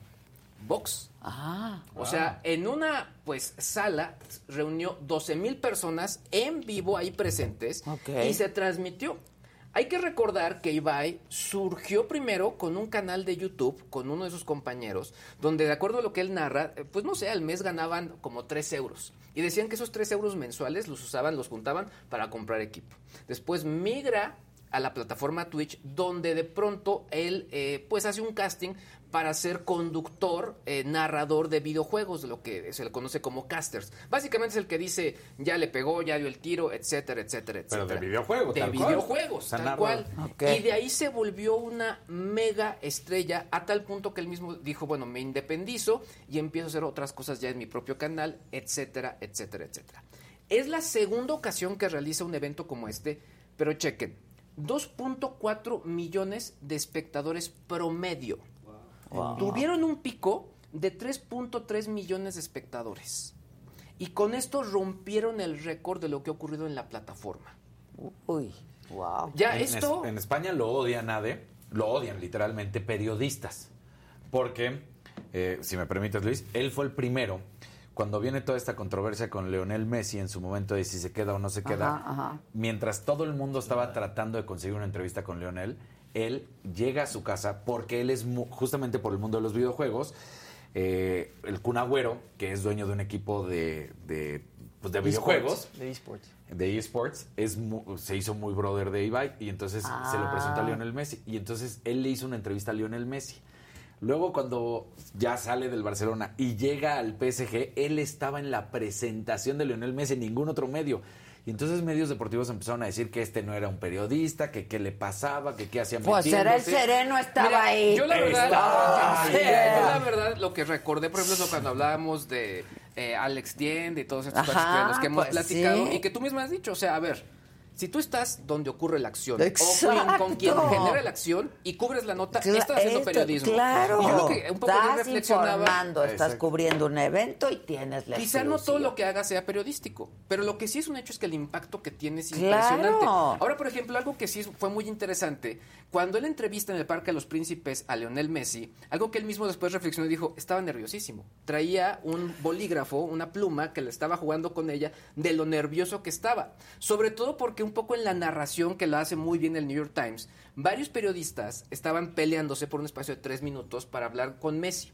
Donde las preguntas iban a ser, oye, ¿qué opinas de la alineación? ¿Qué fue lo que lo primero que le dijo Ibai? Le dijo, oye, ayer estuvimos en la presentación en la noche, ¿crees que comí demasiado? Eso fue lo que le preguntó. Y empezó a preguntar puras preguntas, pues del tipo lado B, es decir, lo que de pronto los fanáticos realmente quieren conocer. Claro. Porque la nota muchos ya la tienen, claro. pero lo que él presentó otro no. es diferente. Y por eso es que tienen éxito. Para que se den una idea. Hacemos aquí nosotros. Entrevistó a Piqué en uno de sus streamings, porque empezó a hacer streamings y parte de lo que hacía es que videojugando invitaba a jugadores de fútbol reales, pero que sabe que son videojugadores en, también, en, el mundo virtual. Entonces los lleva y Piqué lo conoce. ¿Qué pasó después? Se asociaron y compraron también un equipo de fútbol de estos virtuales. Sí, pues ven nomás. O sea, claro. muy, muy bien. Levi es de las personas más, de las personalidades más fuertes ahorita de España. De, así, brutalmente. Nada más para que vean, en este evento, nada más, porque yo creo que aquí nada más para terminar esta, esta nota, creo que vamos por buen camino y vas por buen camino porque ahí te va. En el evento, sí, tuvo encuentros de box, tuvo, fue un concierto en vivo, eh, hubo personalidades, él estuvo narrando lo que ocurría en los encuentros de box con narradores tradicionales de España que ah, narran box. Padre. O sea, fue un gran evento de muchísimas horas con impacto internacional. Entonces yo lo que creo es que al final sí quizá no sea un periodista, pero si está dando correlación y genera este tipo de impacto, sean Muchísimas marcas quisieron estar con él, la verdad. No sean mentirosos ni envidiosos. Exacto. No, sé la cantidad de tweets en ese momento, cuando hace dos años, cuando es la presentación, de que decían, uno estudiando, uno pero así de que los periodistas enojados en el, en el Twitter ¿Cómo es posible que este tipo, porque además también le hacían body shaming, porque es un hombre con sobrepeso? Claro. Entonces, de, todas estas cosas lo atacaban hasta que les dijeron, bueno, ya no. Ya, o sea, ya, ya ya. por ejemplo, no sé, yo, uno de los eh, mejores directores mexicanos para, digamos, para hacer todo el tema de películas de acción es Walter Duener. Él es economista y es uno de los mejores para coordinar que si el, el, el, vehículo que choca o la pelea, etcétera. Es genial, Walter y la verdad es que él no, de formación, pues como aquí, pues como no estudió eso. Claro. se nace de pronto con ese tipo de cosas. otra, otra nota rápida, WhatsApp también, para variar, se volvió tendencia. Y es que se dice que vendrán nuevas características para los usuarios de esta plataforma. Eh, en particular, vendrán ya notificaciones para las videollamadas. Es decir, notificaciones cuando alguien entre después y tú como organizador, pues te vas a dar cuenta, oye, no sé, Luis G acaba de unirse a esta videollamada. Eh, por otro lado, también vas a poder silenciar participantes, básicamente para todos aquellos que no se les olvide apagar el micrófono y tengan ahí al perro, al niño o al camión los eh, tamales sonando al lado. Y finalmente, enviar mensajes a los participantes que estén dentro de una videollamada, pero de manera individual. Que yo básicamente las tres características las englobo hacia un manejo de las videollamadas, pero mucho más para los negocios. Es decir, en pocas palabras, con estas tres características, desde mi óptica, le quieren hacer la competencia a Zoom. Creo que van un poco lejos, sobre todo porque Zoom se metió muy bien en este tema. Sin embargo, WhatsApp tiene muchos más usuarios, así que creo que les podría ir bien. Mm, ya, pues está bueno. ¿No? Ahí está. Está bueno. Y bueno, una nota rápida nada más, se va, se va a morir ya por fin Hangouts de Google, otro muerto más de Google, pero tranquilos, hay más plataformas que son prácticamente idénticas, así que si ustedes todavía lo siguen utilizando, tienen más alternativas. Ya estás, buenísimo. Maca mandó algunos macabrones, ¿no? A ver, me mandó a mí, no sé si este es el orden, pero ahí te voy. Ahí te voy, ahí te voy. A ver. Dice el presidente que estar a cargo del país se han sentido como cinco minutos bajo el agua. Sí, Así de duro, así de difícil. Bueno. ¿Ese lo tenemos? Viene. Es un día de fiesta. Cumplimos 40 años de el triunfo. Perdón. Sí, es que parece como 40. Pues son cuatro años. Este Pues sí. Se han sentido como cinco minutos bajo el agua, no, no son 40, pero sí.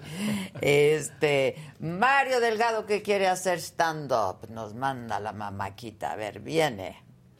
Eso dice Marco Cortés, pues que imagínate, pues dónde pudiera él organizar un acto así.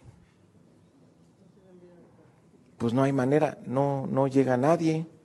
Lo digo, lo podrían organizar en un Starbucks. Pero no tienen pueblo, no tienen gente.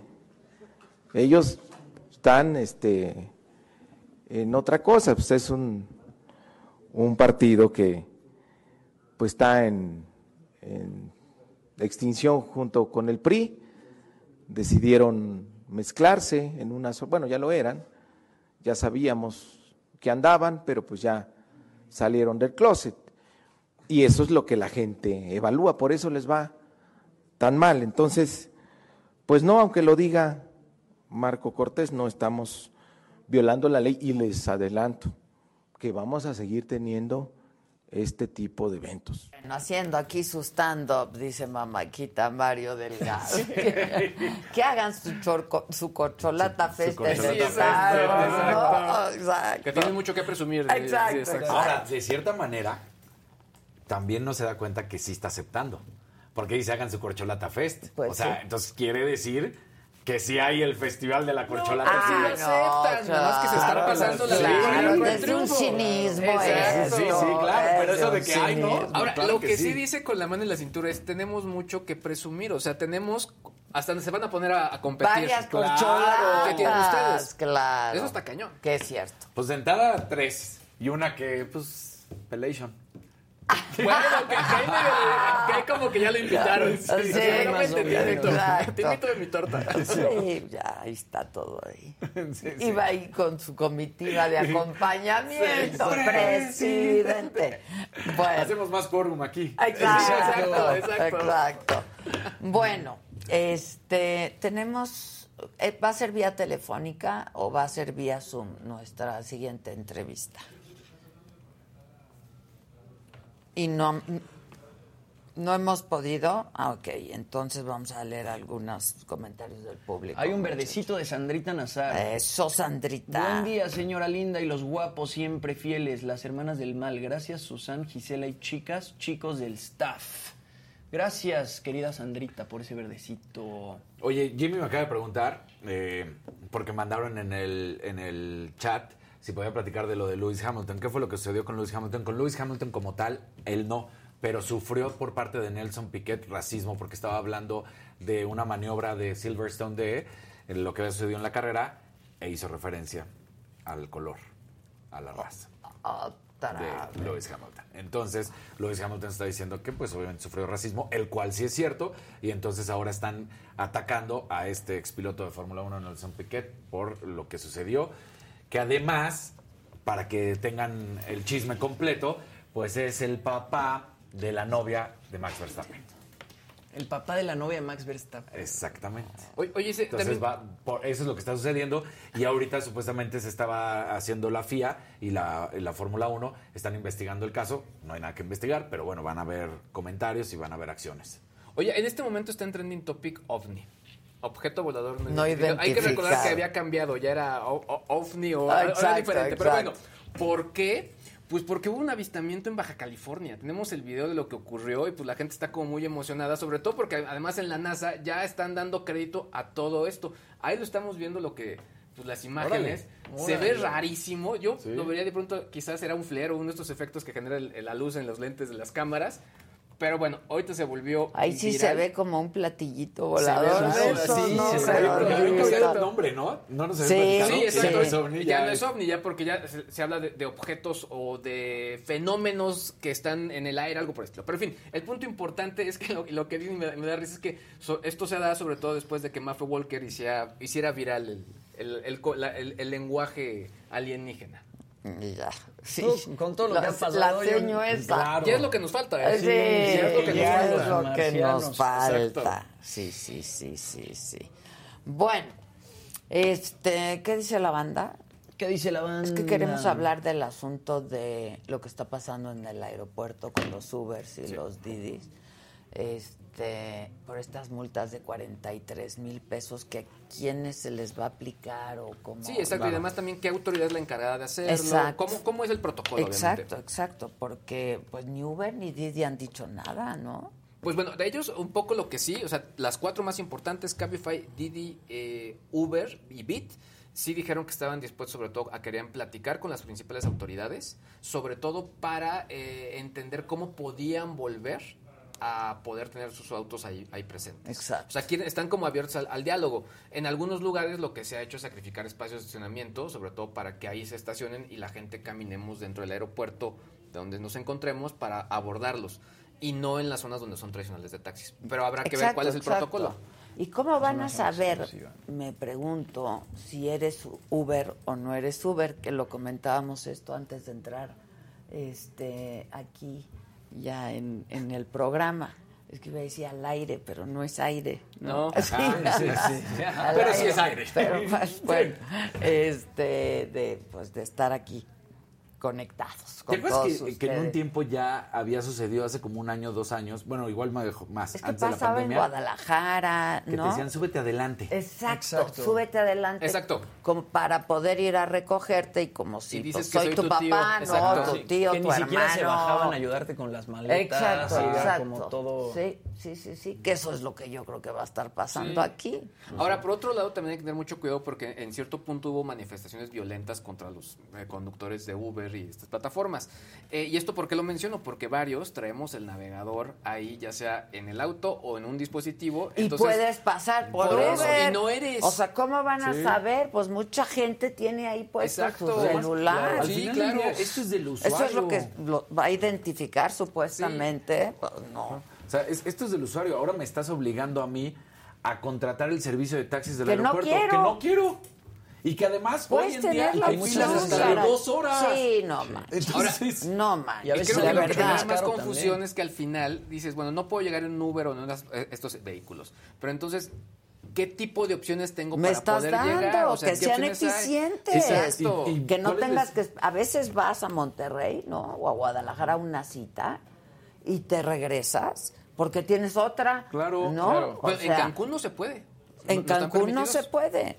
además, ¿cuál Y es la tienes que usar los taxis ahí. Exactamente. Todavía dijeras, bueno, la recogida. Pero ¿cuál es la explicación para que no te puedan dejar? Sí, yo Ah, también. O sea, De acuerdo. ¿Como por qué? De acuerdo, de acuerdo. Cu- Yo estoy de ¿Dónde está la razón? Yo ya tomé el taxi en mi casa, en Que mi no nos trabajo, quiten donde nuestras sea. libertades. Exacto, que cada exacto. quien decida qué tipo de transporte Sí. quiere usar, ¿no? Digo yo. Y además, sí, ¿de Este, dónde se lo sacaron así de repente de la nada? ¿Ya no? lo tengo? ¿Es vía telefónica o es...? Bueno, es que justo de esto de lo que hablábamos fue que el viernes se dio a conocer que en el aeropuerto eh, internacional de la Ciudad de México quedaba prohibido prestar servicio o abordaje de pasajeros en taxis de plataforma digital. Es decir, no puedes pedir, pues ninguno de estos que tú dijiste, ¿no? Eh, Uber, Didi, Bit, desde el aeropuerto y tienes que usar los taxis oficiales, digamos. Y se estableció incluso una multa de 43 mil pesos en caso de no cumplir la norma porque este resulta que en los últimos meses los taxis amarillos del aeropuerto han organizado bloqueos, protestas para reclamar la retirada total de los coches de Uber de las inmediaciones del aeropuerto, como por qué. Sobre este tema, para hablar de esto, tengo a Carlos Morán Moguel en la línea telefónica. Él es el director general del Aeropuerto Internacional de la Ciudad de México. Carlos, ¿cómo estás? ¿Qué tal? ¿Cómo le va, Adela? Muy bien. No, háblame de tú, por favor, Carlos. Háblame de tú. Muchas gracias. Oye, a ver, ¿por qué toman esta decisión, Carlos? Bueno, la, lo que se ha hecho es eh, aplicar simplemente la ley en el caso del aeropuerto. Como, usted, eh, como ustedes saben, en el aeropuerto hay alrededor de 1.600 taxis que están brindando esos servicios y que tienen eh, toda su documentación en regla para poder operar en la zona federal del aeropuerto. Me, me voy a referir a cuáles son algunos de los temas centrales aquí. A ver. Las eh, empresas o las eh, organizaciones que tienen los vehículos aquí, los eh, taxistas, eh, tienen licencia federal de conducción, porque esto está en la normatividad, en el artículo 8 de la Ley de Caminos, Puentes y Autotransporte Federal. Eh, han eh, acreditado los exámenes de aptitud psicofísica que se hacen en medicina del transporte cuentan con seguro vigente que ampara al menos cuatro y medio millones de pesos de responsabilidad civil por daños a terceros. Y la unidad acredita revista vehicular. Entonces, las agrupaciones de taxistas en el aeropuerto no se oponen incluso a que pudiera participar eh, taxis de plataforma, sí y solo si cumplen con todos los requisitos, entre otros también el que tengan celebrado contrato de acceso a la zona federal del aeropuerto y el pago de contraprestación mensual que asciende a la cantidad de 2.325 pesos.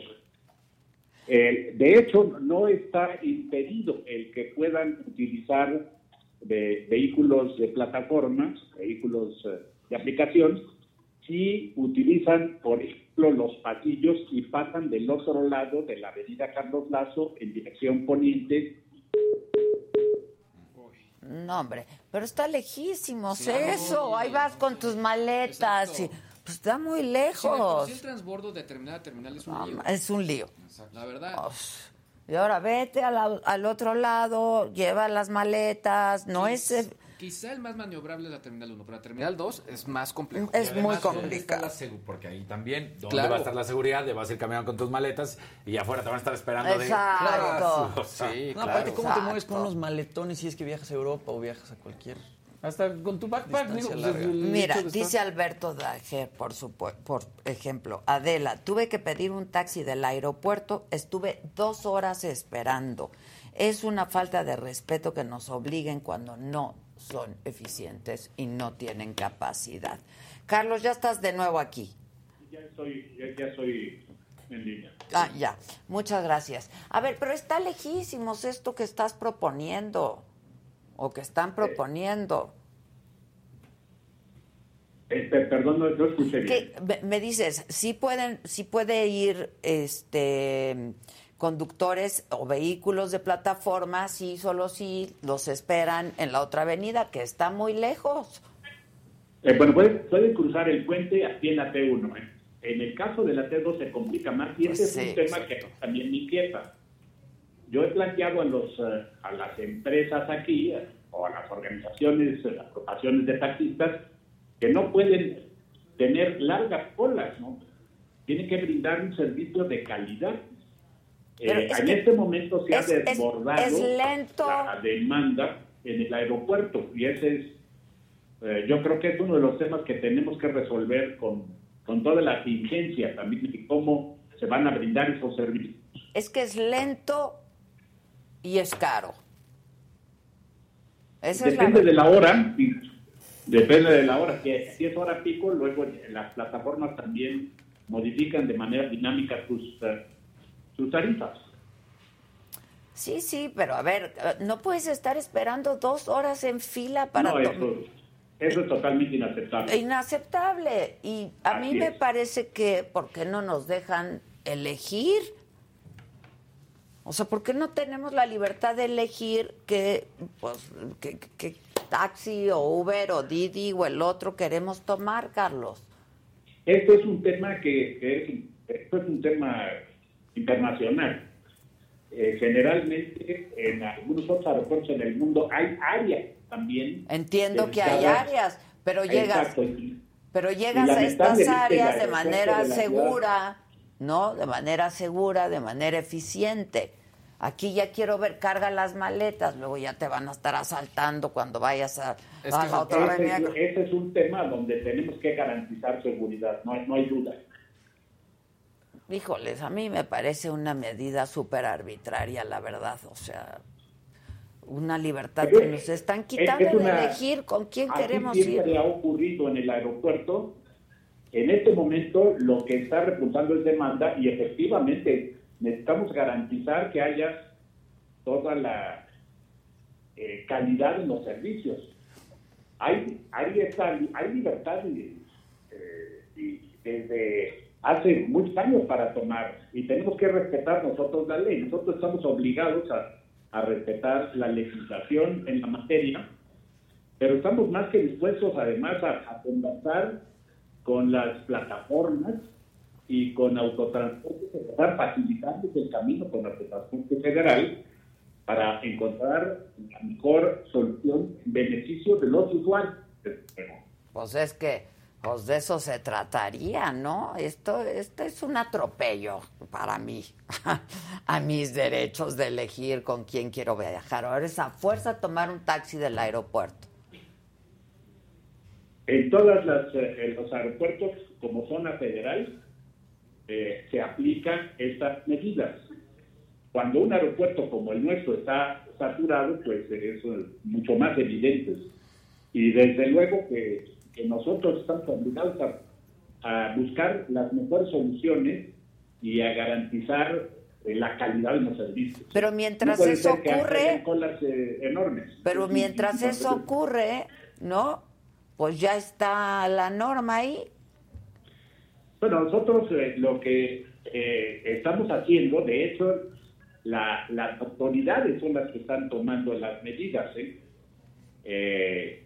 Se está haciendo seguimiento como corresponde hacer al aeropuerto también, con las áreas de seguridad, pero estamos a apertura de diálogo para todas las opciones. ¿Con quiénes van a tener diálogo? ¿Con estas plataformas? Nosotros, las propias aplicaciones, las empresas de aplicaciones han hecho declaraciones ante los medios que están dispuestos a conversar para resolver el problema.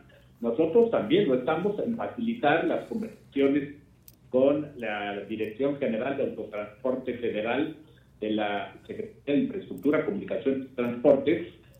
Y también, como es eh, de conocimiento de ustedes, hubieron aquí manifestaciones. Manifestaciones de los taxistas, sí, denles todo lo que quieran y quítenos a nosotros nuestra libertad de elegir con quién quieres viajar. Además, bueno, hay que recordar que son siete eh, líneas de taxis autorizadas, de las cuales lo que se mencionó es que seis tienen adeudos. además. Además. Entonces, y también un poco es, a ver, son siete cadenas de taxis, o sea, no se dan abasto estas siete cadenas para el tráfico que hay en el pues aeropuerto. Pues no, no, se están dando. Mira, y no son inventos. En lo personal. ¿Ya lo tenemos? Sí. Es ya, que, estoy aquí. Ya estás. Es que estábamos hablando de las siete como líneas de taxis que tienen autorización, ¿no? En el aeropuerto. De las, sí. y de las cuales seis, comentaba aquí mi compañero Luis, de las seis, eh, de las siete, seis tienen adeudos. Entonces, ¿cómo están operando? Ese es un tema que también lo estamos viendo con las agrupaciones. Eh, las eh, todos los eh, operadores han hecho el pago de eh, la cuota que les corresponde porque se cobra en, eh, por parte de las agrupaciones. Las agrupaciones tienen una adeudo con nosotros, ellos se hacen cargo, son los representantes que ellos han decidido tener eh, y haya deudos en el aeropuerto de la, de la Ciudad de México. Nosotros estamos en conversaciones continuas en este momento para que liquiden, todos lo sabemos que tienen. Híjoles, es que nos están complicando demasiado las cosas, Carlos, de verdad. De por sí el aeropuerto hay filas para migración, y luego hay filas para esperar las maletas, ¿no? O sea, dos, dos horas a veces es más lo que esperas una maleta que el trayecto que hiciste volando. Es, una locura, Carlos. Y ahora dos horas también en las filas de los taxis. Eh, bueno, esto naturalmente que, es inaceptable. Es inaceptable el nivel de servicio que se está dando. Debo decir también aquí, Adela, que este es un problema, no me refiero al de taxi, eh, me refiero al problema de saturación del aeropuerto es un problema que está presentando en todo el mundo por el repunte de la demanda. Y el aeropuerto de la Ciudad de México sabemos que está no solo saturado, sino hipersaturado. En estos momentos el repunte de la demanda ha sido extraordinario también para el periodo vacacional. Bueno, pues es el verano. Pasa en todas partes, pero hay que eficientarlo, ¿no? hay que hacer, estamos haciendo lo imposible para eficientarlo. Este es un tema que hay que tratar y que estamos nosotros tratando con las aerolíneas. Eh, también el tema mundial, como ocurrió en México, es que las aerolíneas con el tema del COVID tuvieron que despedir personal Falta Y han personal. estado en proceso de ajuste de sus tripulaciones, de, de- y y la- el incremento de la demanda también les ha afectado. Están aceleradamente resolviendo sus problemas para poder brindar un servicio de mayor calidad. Pues mira, entre que son peras y son manzanas, no, no lo tenemos, ¿no? Así Este, es. y pagamos por los boletos de avión unas cantidades también muy altas. Sí, el TUA. Eh, el TUA, por ejemplo, ¿no? Este, el- eh, y eso nos lo cobran a nosotros también. Ahora, no me Así queda es. claro cómo van a cobrar esto, a quiénes le van a cobrar estos 43 mil pesos de multa. Son multas que ha estado aplicando y que aplicaba ya para atrás la Guardia Nacional, pero a nosotros no nos corresponde hacer eso. Nosotros no determinamos el costo de la multa ni tampoco las cobramos. ¿Eh? Corresponde a, a las áreas competentes. Por eso, pero entiendo que no fijan las cuotas, que no, etcétera. Pero ¿cómo van a identificar al Uber? Uno. Y dos, ¿quién paga la multa? ¿El Uber o el usuario? ¿O los dos? El- el- eh, la identificación de los Uber se, se está haciendo vía las propias eh, eh, policía, ¿no?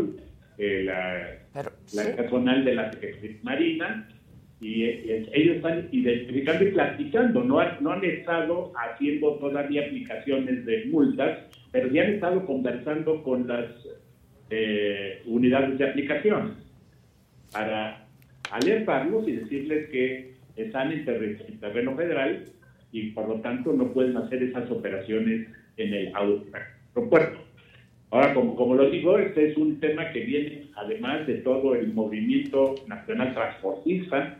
Hay equilibrios que hay que eh, tratar de guardar, pero yo estoy totalmente de acuerdo eh, contigo, Adela, en que no puede ser que no se brinde el servicio de calidad que es indispensable. Pues sí. Ahora, hacía yo alusión a que eh, eh, hay eh, razones de calidad en el servicio que también nosotros estamos enfatizando en las empresas, en las agrupaciones que aquí tienen esos servicios en el aeropuerto. Y por eso hablaba yo de que la- los operadores son, son gentes acreditadas, ¿no? Son gentes que cuentan con la licencia federal, que han pasado los exámenes de aptitud psicofísica, que tienen el seguro vigente, que han acreditado la revista vehicular para tener condiciones eh, físico-mecánicas de los vehículos, en fin, tienen otros elementos que garantizan la calidad del servicio. Lo que no es aceptable son las colas que se, eh, que se tienen en periodos de alta demanda y, esto tenemos que atenderlo con toda la diligencia. Pues sí. Ahora, Carlos, cuando tú me dices solo estamos acatando e implementando la ley que ya existía, ¿no? Sí, Antes no, antes no la acataban, no la implementaban, o cómo es la onda. pues eh, había, digamos que, eh, licenciamiento o eh, digamos que no enganchan en el cumplimiento de la, de la, de la. Nosotros eh, ne- necesitamos también responder a lo que han sido las reglas del juego. ¿no? Naturalmente que lo sabían además los operadores, lo saben los, los operarios de los, de, de los vehículos de aplicaciones, eh, y sí habían objetivos con la Guardia Nacional, siempre los ha habido, y son operativos que no han sido eh, per- eh, continuos, son operativos que realizaban una vez al mes, en, en fin, eh, esa ha sido la situación que ha prevalecido. Oye, este, antes de que te me vayas, Carlos, la gente está preguntando mucho porque además yo lo he denunciado. Una espera de más de dos horas para que saquen tu maleta, ¿no? Este, en las bandas. ¿Qué es lo que está pasando? Mira, en el, eh, como comentaba yo hace un rato, hace un momento, la, las maletas son sacadas de la- del compartimento de la panza de los aviones, digamos. Sí. Eh, son llevadas mediante carritos a la zona en donde han de ser pasadas a revisión. Si se trata de operaciones de vuelos internacionales, pasan a unas máquinas de revisión de equipos de rayos X. Y de ahí son enviadas a las bajas transportadoras. Estas revisiones con equipos de rayos X eh, demoran eh, y también puede haber demoras importantes en el movimiento de los carritos hacia las bandas. Nosotros estamos en comunicación continua con las personas de las aerolíneas, con los directivos de las aerolíneas, para ver cómo se expedita y también, naturalmente, con el personal de aduana responsable de las inspecciones. Okay. Eh, este es un tema que está ocupando la atención en este momento de todos nosotros para ver cómo mejoramos la calidad de esos servicios. ¿Quién está a cargo de eso?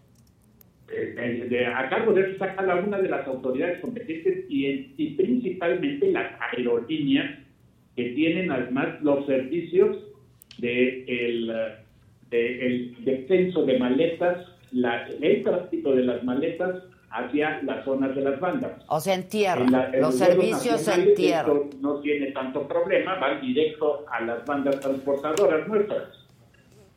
Ya, pero este, te refieres a los servicios en tierra que tendría que tener la aerolínea. ¿Y qué es lo que falta? ¿Personal?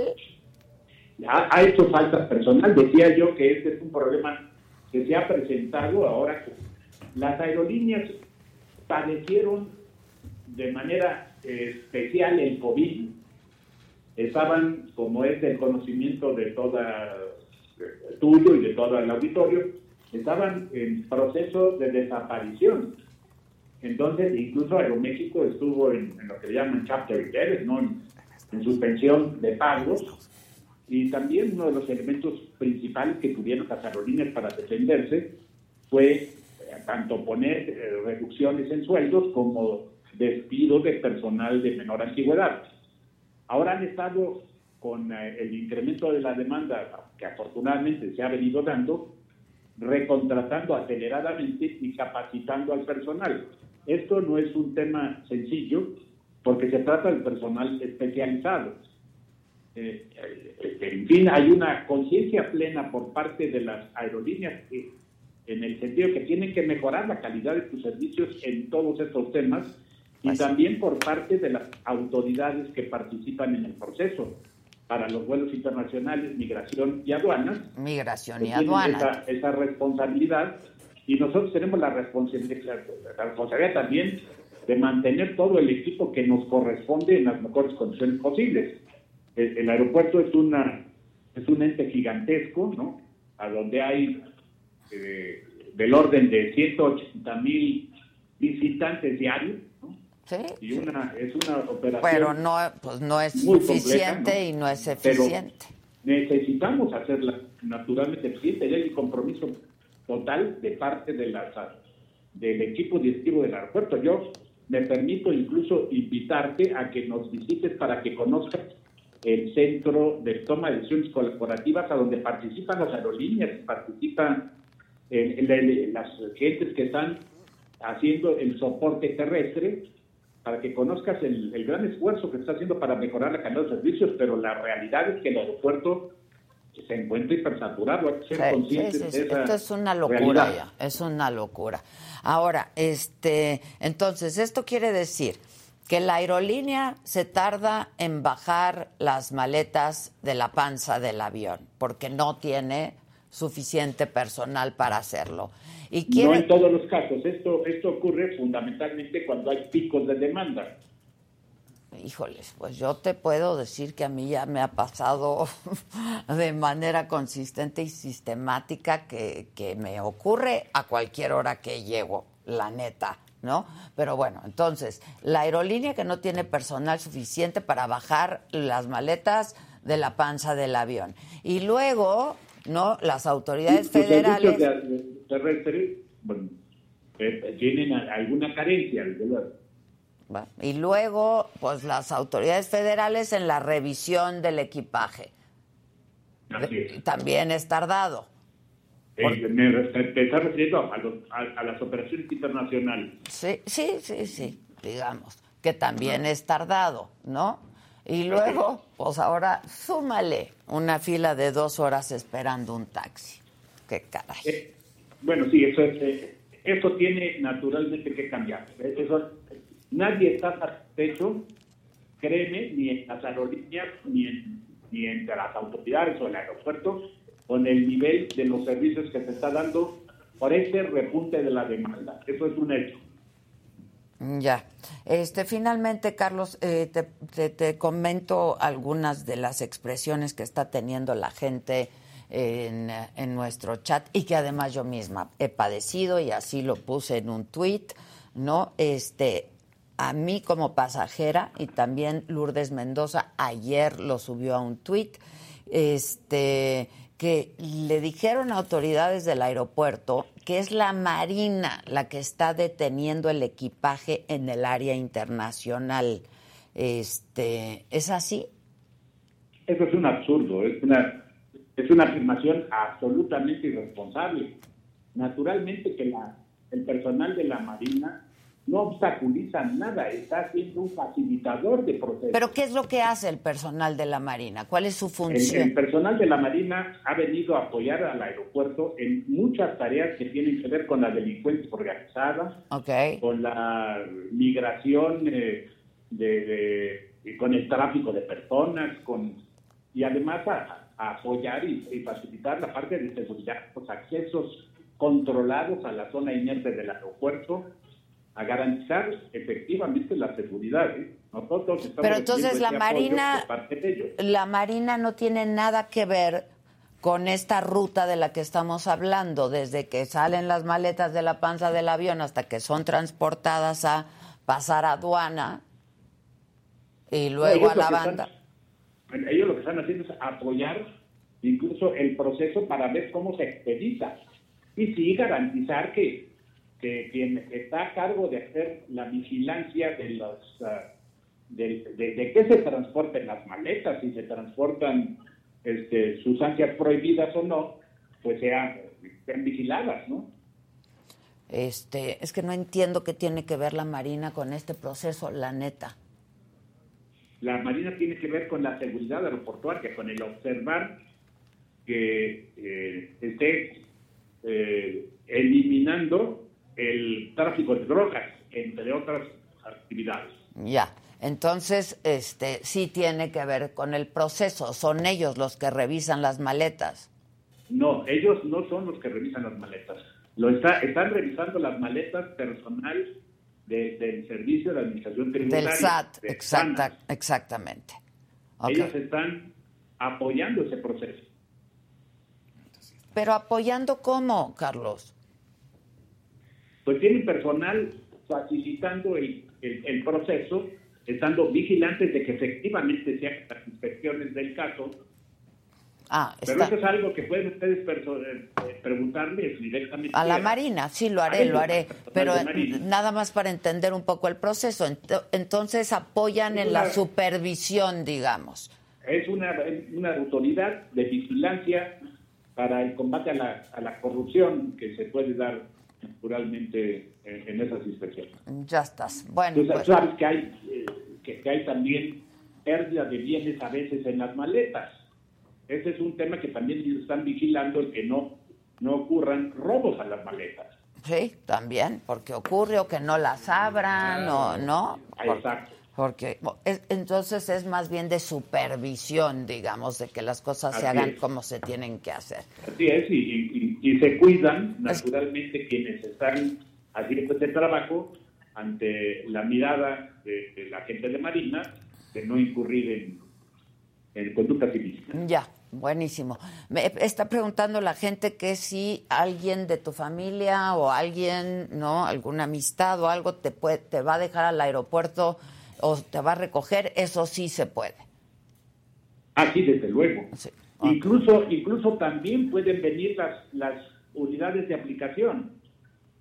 No hay ningún problema en que... Lo que no pueden es recoger. ¿o cómo? Lo que no pueden es recoger, ese es el tema. No pueden recoger la dejada sí donde están operando los taxis autorizados okay, y sí. pueden hacer eso eh, en las áreas a las que refería yo, en el área del Mario, en, en, otras áreas Pero sí te pueden, sí te pueden dejar en... La puerta. que se les acompañe para que no, para que sea una actividad vigilada. Ya entendí. Pero que tenga el público la certeza de que no hay ningún impedimento para que accedan las unidades que tengan aplicación eh, Hasta la puerta. No hay ninguno. Te pueden dejar hasta, en la- la, hasta las puertas que deseen. hasta la puerta, ok. No, lo que no pueden es abordaje sí tiene- debe recoger. de ser fuera de lo que se denomina la zona federal. Ya.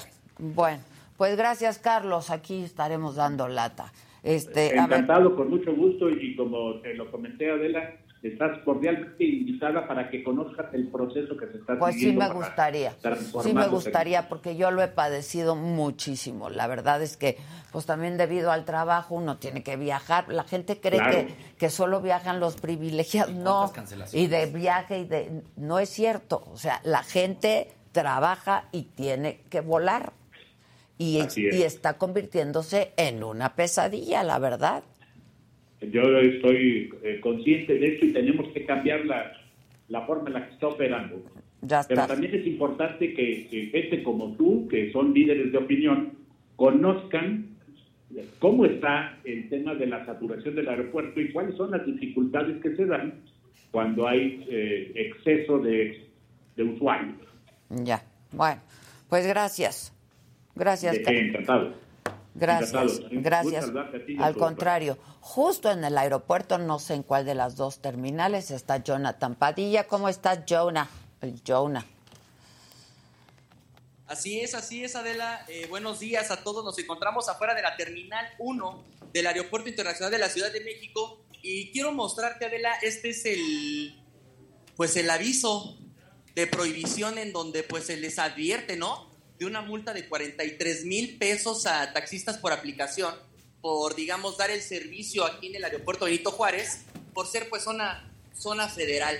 Ya tuvimos este, la oportunidad de platicar con algunos conductores que también eh, de manera anónima nos han hecho pues saber, eh, taxistas en específico del aeropuerto, que son aproximadamente eh, 1.800 unidades las que están trabajando en el aeropuerto, es decir, estos taxis amarillos para ubicarlos de una cierta forma, eh, que se están peleando pues el trabajo y pues definitivamente aquí cada tres minutos, cada cinco minutos llega un Uber a recoger o a, o a dejar algún cliente o algún usuario.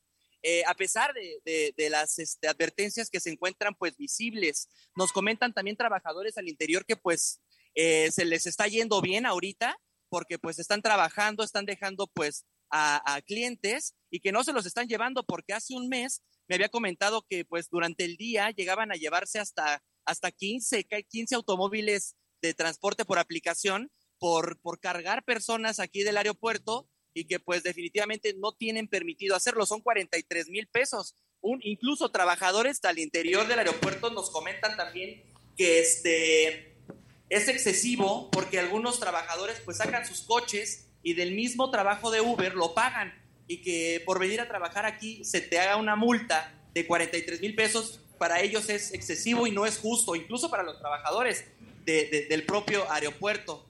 Adela, pues por lo pronto este es el reporte. Eh, la- los trabajadores de por aplicación Pero lo siguen sí haciendo, siguen están- trabajando. Están recogiendo, sí están recogiendo pasaje.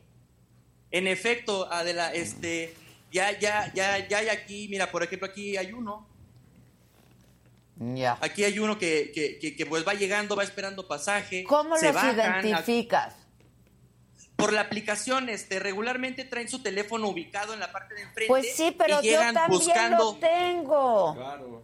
pero llegan buscando a su, a su, a su pasaje en específico, es decir, se paran y empiezan a caminar y empiezan Esto- a buscar a su Va a pasaje. ser un caos. Y de manera específica, esa es la manera en la que yo me doy cuenta que pues no vienen buscando en específico a alguien, sino vienen Ya, buscando a su pero la pasaje. verdad esto se va a prestar a unas mucho- cosas y a unas arbitrariedades.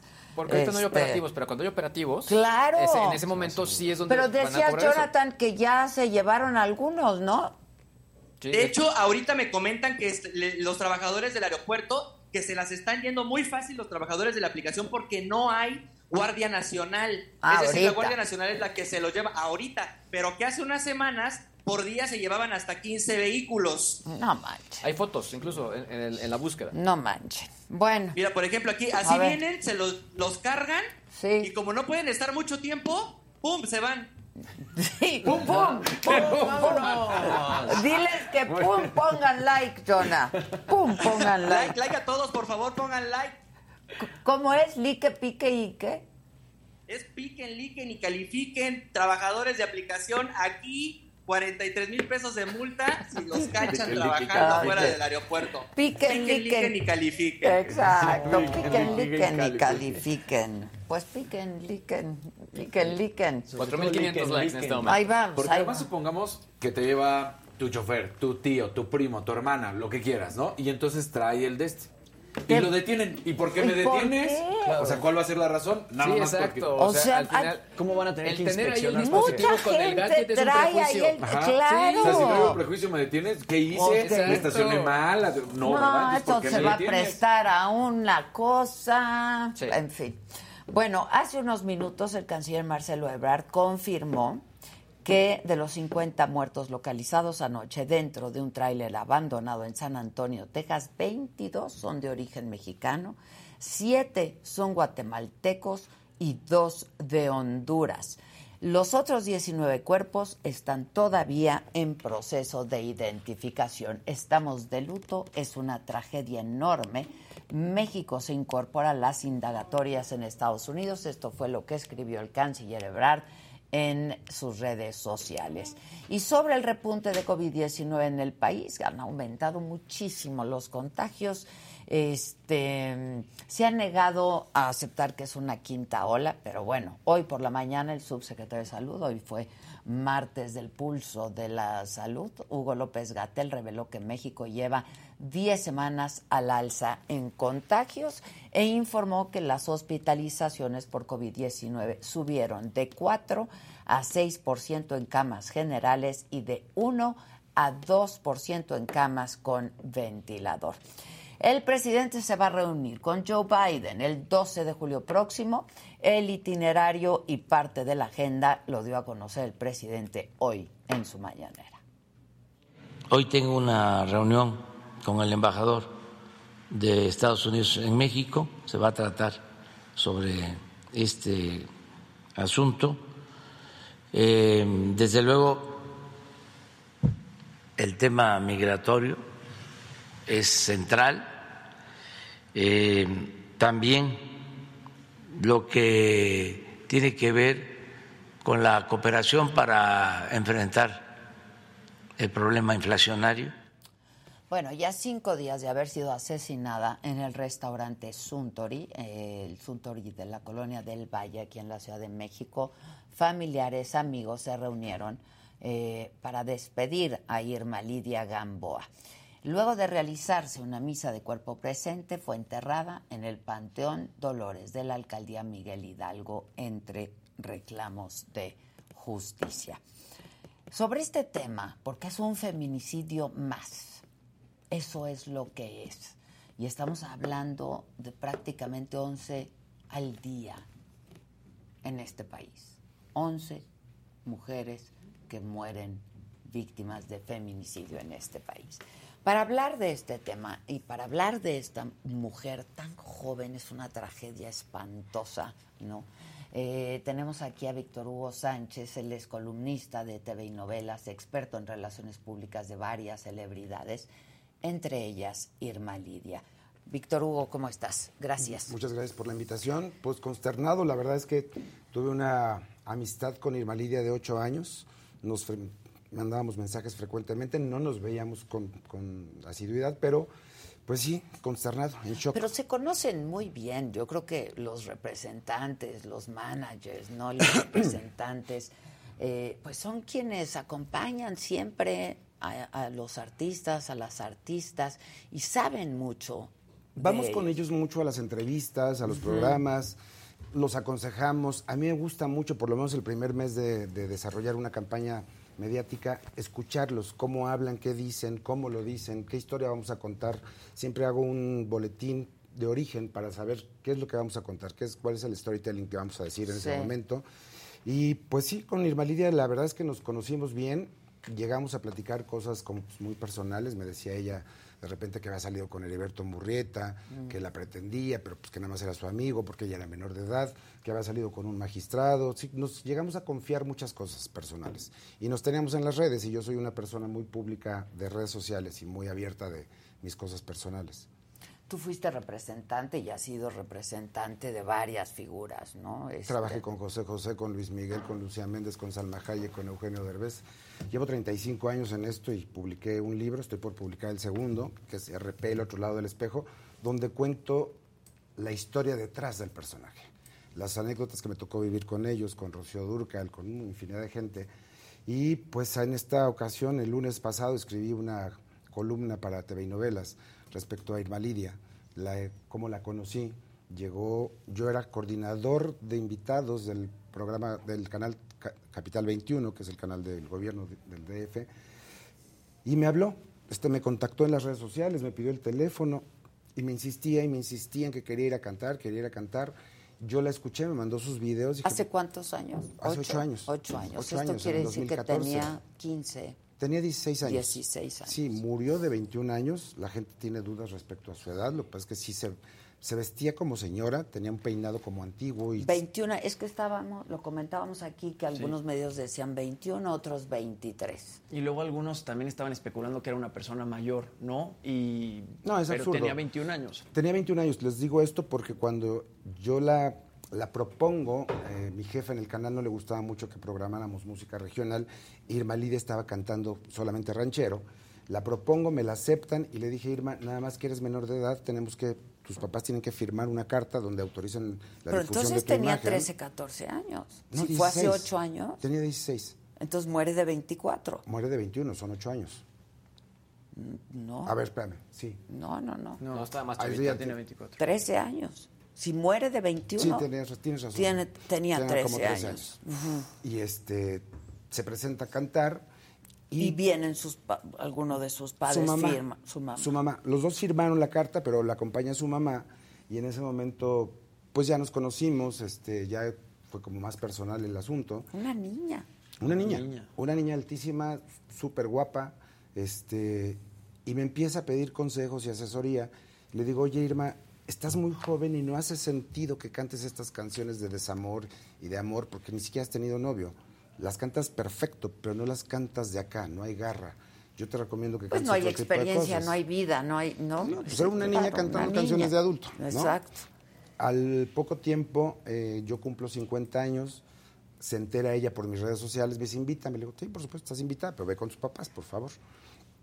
Llega a mi fiesta con, de vein- de- con, su, con su papá y ahí me contratan. Me dicen, oye, necesitamos que esta niña despunte, queremos un RP. Empezamos a trabajar y ahí pues desarrollamos, estuvimos en varias temporadas hasta que después me entero, dejamos de chambear, que estaba saliendo con Carlos Quiñones justo cuando ella cumple los 18, comienza una relación con un señor al que le llevaba, no sé, 40 años, Pero ya tenía 18, ya tenía 18. o sea, hace tres años. Cuando cumple los 18, ella empieza una relación con Carlos Quiñones que se sabe, trascendió, no me consta, era como por un contrato. Iba a vivir con ella tres años, él iba a producir tres discos y la iba a mantener, a dar, proveerle de ropa, viajes, etcétera. O sea, fue su pareja sentimental, Fue su pareja digamos, sentimental pero con un contrato de por medio. con un contrato de por medio. Digamos, como estos contratos matrimoniales que Sí, también sí, en sí, Estados Unidos existen, ¿no? se sabe o se dijo que él, él la mandó operar con un cirujano plástico y que ella tuvo una relación con el cirujano. Entonces, Carlos Quiñones le dice, tu contrato ya no vale, te vas de mi casa, adiós. Se va Irma Lidia y a la semana Carlos Quiñones se enferma de COVID y muere. Se supo, y yo se lo pregunté directamente a ella, que a la muerte de Carlos, ella va al penthouse donde vivían y vacía la casa de la ropa, joyas, dinero. Le pierdo la pista nuevamente un buen rato y en enero de este año, del 2022, me habla y me dice, oye, necesitamos trabajar, ya voy a producir mi nuevo disco y quiero que te sumes como mi RP. Me citan en una casa en el Pedregal, la casa de Jesús Hernández Alcocer, el abogado, el presunto. Llego Y me dice, señor, este, necesito que trabajes con, con mi esposa. Me, la- me dice mi esposa. Y a mí me dije, ¿cómo? ¿En qué momento se casó? Si venía de otra relación. ¿en qué momento se casa con un señor tan grande? Se para este señor para darme el dinero de lo que yo le iba a cobrar. En ese momento me pagó en efectivo. Se para y le digo, oye Irma, nos va a costar un poco de trabajo porque Carlos Quiñones tenía muchos amigos. Gustavo Adolfo, Gilberto, todos eran amigos de Carlos Quiñones y no te quieren mucho porque se supo esto. Me dijo, ahorita no te lo puedo contar porque hay micrófonos, te lo cuento después. Me voy, hago la estrategia de comunicación, se las mando y encuentro a otra Irma Lidia, muy empoderada, muy, muy, muy rara. Y empieza, ¿cómo vamos? ¿Cómo vamos? No me gustó este boletín. Yo lo voy a hacer. Le digo, oye, Irma, si vas al dentista, tú no le dices al dentista cómo lo haga. Déjame hacer las cosas como yo sé hacerlas. Ya nos funcionó en el pasado, pues déjame hacer mi chamba. No, es que esto no me gusta y esto no. ¿Y cómo vamos? ¿Y cómo vamos? Le dije, ¿sabes qué, Irma? Eres un dolor. No quiero trabajar contigo. Estás muy rara. ¿Dónde te deposito? Te dev- devuelvo tu lana. Me la acepta y dejo de trabajar con ella y se la recomiendo a un amigo que también la sufrió. Y curiosamente, hace un mes aproximadamente, me habla Reinaldo López, papá, el productor de XETU. Sí, sí, sí, sí. Y me dice, Víctor, oye, me están presentando una cantante maravillosa, extraordinaria, quiero que vayamos, que la escuches. Nos invitan a comer el domingo en casa del, del marido. Cuando llego yo... dije- Nunca te dice quién es. Nunca me dijo quién. Cuando llego dije, tengo un déjà vu. Ah, ya estuve ya- aquí. Yo ya estuve aquí. Dije, no, no puede ser. Irma Lidia. Dije, bueno, ya estoy aquí, voy a entrar. Yo iba acompañado de una amiga, una actriz muy guapa, muy, muy guapa. Y me entramos. Cuando me ve Irma Lidia, me dice, no puede ser. Dije, no, no puede ser. A Irma". ninguno de los dos les dijeron de No, quién se ¿De trataba. quién se trataba? Le digo, no puede ser, Irma. Este, vengo porque me invitó Reinaldo, pero la verdad es que yo no quiero trabajar contigo. Dijo, por favor, por favor, trabaja conmigo, voy a obedecer, voy a hacerte caso, voy a hacer lo que tú me digas, por favor, quédate. En esa comida fue muy raro, y les comento de mi, de mi acompañante, muy guapa, porque este señor le empezó a tirar el perro delante de ella, delante de irme. Y yo decía, qué poca madre. ¿no? O sea, qué grosero. Pero fuera de eso, el señor la presentó como su esposa, se paró a cantar, cantó la señora Amor, porque había, estaba- había entrado al show Sí, este de grandiosas. De grandiosas, con grandes Se artistas. se iba a presentar en Los Ángeles. Sí, eso Estaba haciendo, estaba haciendo buenas cosas y yo le dije, oye, tenemos herramienta y tenemos material para ahora sí difundir. Llegaron el este compositor Jaime Flores, otro compositor que no recuerdo su nombre, y un montón de gente, porque el señor Jesús Hernández Alcocer dijo, quiero ver triunfar a mi esposa. Y si necesitamos componerle canciones nuevas, y si necesitamos lo que tengamos que hacer, vamos a hacerlo. No importa cuánto me cueste. Convenimos todos en empezar a trabajar. Yo, agarrado del proyecto Grandiosas, mando el primer boletín, que sale publicado en diversos lados. Tres doritos después, el jueves te avisan, la acaban de matar. No, no, no. Y el Yo- mismo señor con el que Y el mismo estuviste señor. comiendo. Esto es una tragedia. Y, y la verdad, lo que más duele, ¿no? Es que ahora revictimicemos de alguna manera los medios de comunicación y las redes sociales a una mujer que fue víctima de un feminicidio a todas luces, A todas ¿no? luces, claro. A todas Este, luces. y bueno, lo aclaro porque el, el- el hablar contigo está en el ánimo de saber, pues, si tú, qué tanto conocías a Irma y de, pues, esta, esta relación que también, evidentemente, pues, caray, una jovencita de 21 años con un hombre de casi Claro. 80, ¿no? Este, y con un hombre de casi 80 que pudiera no pisar la cárcel, ¿eh? claro. Y eso es lo que me parece. Eso es lo peor, más grave Eso de es todo. lo que, porque otra vez la completa impunidad en este país. ¿no? Totalmente de acuerdo. Yo pienso, deduzco, infiero, concluyo. Creo que él sabía lo que estaba haciendo y sabía que no le iba a pasar nada. Es un abogado. No, en sus, en sus últimas declaraciones que dice que ahora- entraron Dicen unos que no. extorsionadores. Y dicen que el- Eso es lo que declaró que no fue él, que Exacto. entraron unos extorsionadores. Y una nota, una nota eso del es lo que país. dice, pero además se di- trascendió por ahí, En no sé si fue del 2017, país, que no era abogado. Sí, o sea, que ya se había, había sido acusado por usurpación de Y profesión. en 2017 sacó su título como abogado. Y antes de eso, pues estaba litigando ahí sin, sin ser abogado. Claro. Y Pero, se- pero evidentemente, yo creo que sí sabía que por la edad, por las circunstancias, y si lo declaran, si llegaran a encarcelarlo y lo de- y un perito en medicina lo declara enfermo y que lo tiene que sacar, lo va a Claro. salir.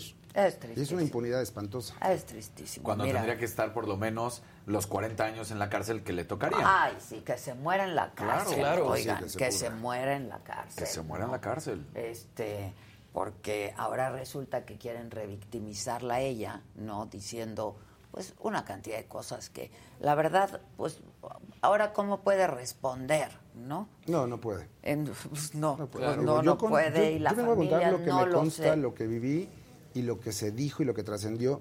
Y me atrevo a decir esta circunstancia porque se lo pregunté directamente a ella, ¿sabes? Se lo pregunté. Yo eh, procuré en mi columna del TV y Novelas honrar su memoria. Una chica encantadora. eh, Talentosa, talentosa, caray, cantaba, de 21 cantaba, años, cantaba, con sí, una vida cantaba por delante y una carrera por delante, ¿no? Sí.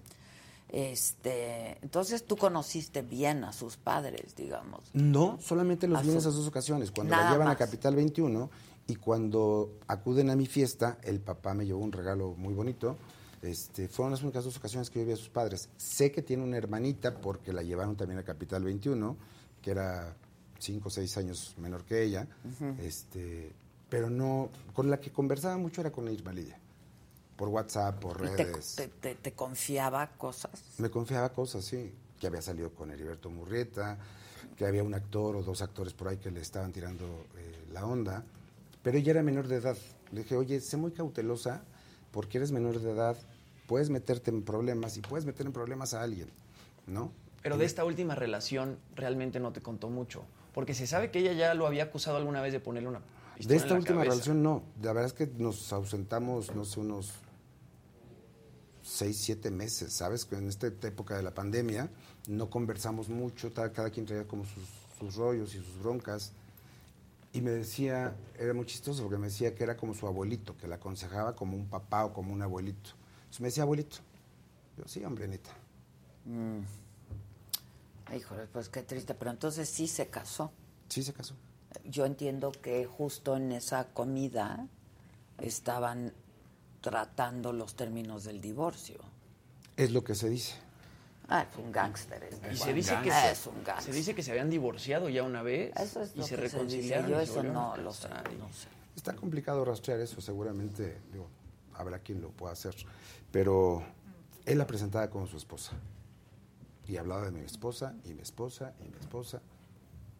Sea, me quedó claro que estaban casados. Pues sí, a todas luces un feminicidio, ¿no? Sí. Porque además, a ver, corrígeme, pero pues cuando estás tan cerca de alguien llegas a encariñarte de ese alguien, ¿no? Este y, y- y es tu artista, ¿no? O sea, tú lo estás representando, es tu artista. Y entonces, pues resulta que es muy fuerte, ¿no? Sí, la verdad es que yo el jueves que nos avisaron, yo sí entré en shock porque pues tenía un mes que la había visto y tenía una semana, el, eso fue el jueves, el lunes nos habíamos escrito y me dijo, oye, insístele a Jesús para ya vernos, para que te paguen, para no sé qué. Le escribo yo a Jesús Hernández Alcocer, le digo, este, oiga, señor, ¿cuándo nos vemos? Me dijo, tú dime. Y ahí se quedó el WhatsApp. ¿Y qué impresión te dio ese señor la- en las dos ocasiones que lo viste? Las dos ocasiones me pareció un cuate prepotente, estaba en su casa, guaruras, armas de alto calibre. Me dio miedo, me dio miedo. Me impuso, ¿sabes? Con Y eso no es- lo comentaste con Irma nunca. No, Nunca. no. No, porque pensé y asumía que, bueno, pues que tenían una relación marital, que pues ella había elegido una persona mayor que ella. Pues sí. Y ya era mayor de edad, entonces pues ya cada quien decide. La decisión era de ella. Oye, este, pues nada, yo sí voy a seguir muy de cerca este caso, como he seguido tantos otros, este, de mujeres violentadas, mujeres asesinadas, sus familias, ¿no? O sea, qué cosa Terrible. terrible. Muy terrible. ¿Estuviste en su entierro? No. No fuiste. No, no fui ni quise hablarles a los papás. No, no sabes qué decir en situaciones como Sí. ¿qué dices? Pues sí. No hay, no hay palabra que te consuele, no hay abrazo que te consuele. No. Deben estar desgarrados. Pues sí. Me imagino. Sí, aparte yo leí que la mamá también estaba, o evidentemente estaba en completo desacuerdo de que Irma Lidia estuviera con este señor y ella se lo Relación, ocultaba. Pero otra vez es mayor de edad, ¿qué puedes hacer? Claro. ¿no? O sea, más que aconsejar y guiar y orientar y como madre, ¿no? Eso Claro, es lo que, eso es, lo más que puedes eso hacer. es lo que te Y procurar hacer. estar cerca, porque en esa primera ocasión que nos vimos, en enero, yo me acuerdo que sonó el teléfono y era, el sonó el teléfono de Jesús y era la mamá de Irma Lidia. Y le dijo, sí, suegra, vengas a comer, no sé qué, no sé cuál. Dije, bueno, pues deben estar de acuerdo los papás, ¿no? Claro, claro. Este, ¿Y con Luis Miguel cuándo estuviste cambiando el tema? Con Luis Miguel estuve del 87 al 95, viajé con él a Monte Carlo, en, en la serie de televisión, cuando dicen, dale la exclusiva de la separación de Luisito Rey con Luis Miguel, dásela a Humberto Rivas del Heraldo, pues soy Humberto Rivas. Y entro a casa de Luis Miguel en 1989, cuando él cumple 18 años, y empezamos a entrevistar. En aquellos años no había estas cosas, entonces pues, yo apuntaba con mi libreta, Claro. no había grabadoras, ahora eran muy caras. y por la diferencia de edades, como que le caigo bien, Luis Miguel me empieza a platicar que se iba a separar del papá, que el papá se iba a desarrollar nuevos proyectos a España, que él se iba a hacer cargo de sus discos, de sus giras, de su ropa, de todo. Esa es la parte oficial. Cierro la libreta y me dice Luis Miguel, ¿no gustas un whisky? Yo dije, pues yo ni bebía. Pero dije, es como tomarte un whisky con Sí, Elvis Presley. exacto, Sí, claro. ¿Cómo Y no? entonces, pues no fueron uno, fueron como tres o cuatro o cinco. Al quinto ya estábamos puntos medios chiles. Y me dice, ¿no sabes lo que daría por tener tu video? Le digo, no mames. O sea, no inventes. Sale en ese momento una rubia, desnuda, a la cocina, regresa con un vaso con agua. Y le dije, yo no tengo este penthouse, no, yo no pues. tengo esta rubia, no inventes. Dice, ¿no sabes lo que daría por cenar con mi familia en Navidad? Ay, qué Y se le empieza a salir una lagrimilla y como yo soy pésimo para ver llorar a nadie, dije, creo que esto se va a descontrolar, yo me voy, me retiro. Me hubiera quedado un whisky más y él me hubiera contado la tragedia que estaba bebiendo, porque justamente Sí, era... la- estaba tal cual Action. estaba en ese momento y qué bueno que no lo hice porque de ahí se desarrolló una relación muy padre, reportero, artista, artista, reportero de ocho años, que culminó todavía en una llamada hace ocho años telefónica para agradecerme lo que había hecho por su carrera. ¿Y cómo viste la serie? Muy apegada. Muy apegada, muy apegada. Ay, Mira, pues ahí estoy yo. ahí están. Ahí estoy yo. E- esa es la foto de esa, de esa entrevista, que la tomó el fotógrafo que quizás te acuerdas Pero de él, los dos bien chavitos, ¿por qué hablas de diferencia de edad? Porque le llevo cinco años. Yo tengo Bueno, 50. no es tanto. como tu hermano mayor. Quizá en esa Yo época. tengo pero- 57, él tiene 52, si no me equivoco. Mira nomás. Qué padre. Qué padre Sí, y esa foto. la tomó Raúl Speedy González, que en paz descanse, Sí. para el Heraldo de México. Él toma Muy las fotos conocido, y Raúl se va. Sí. Sí. Oye, y, y este...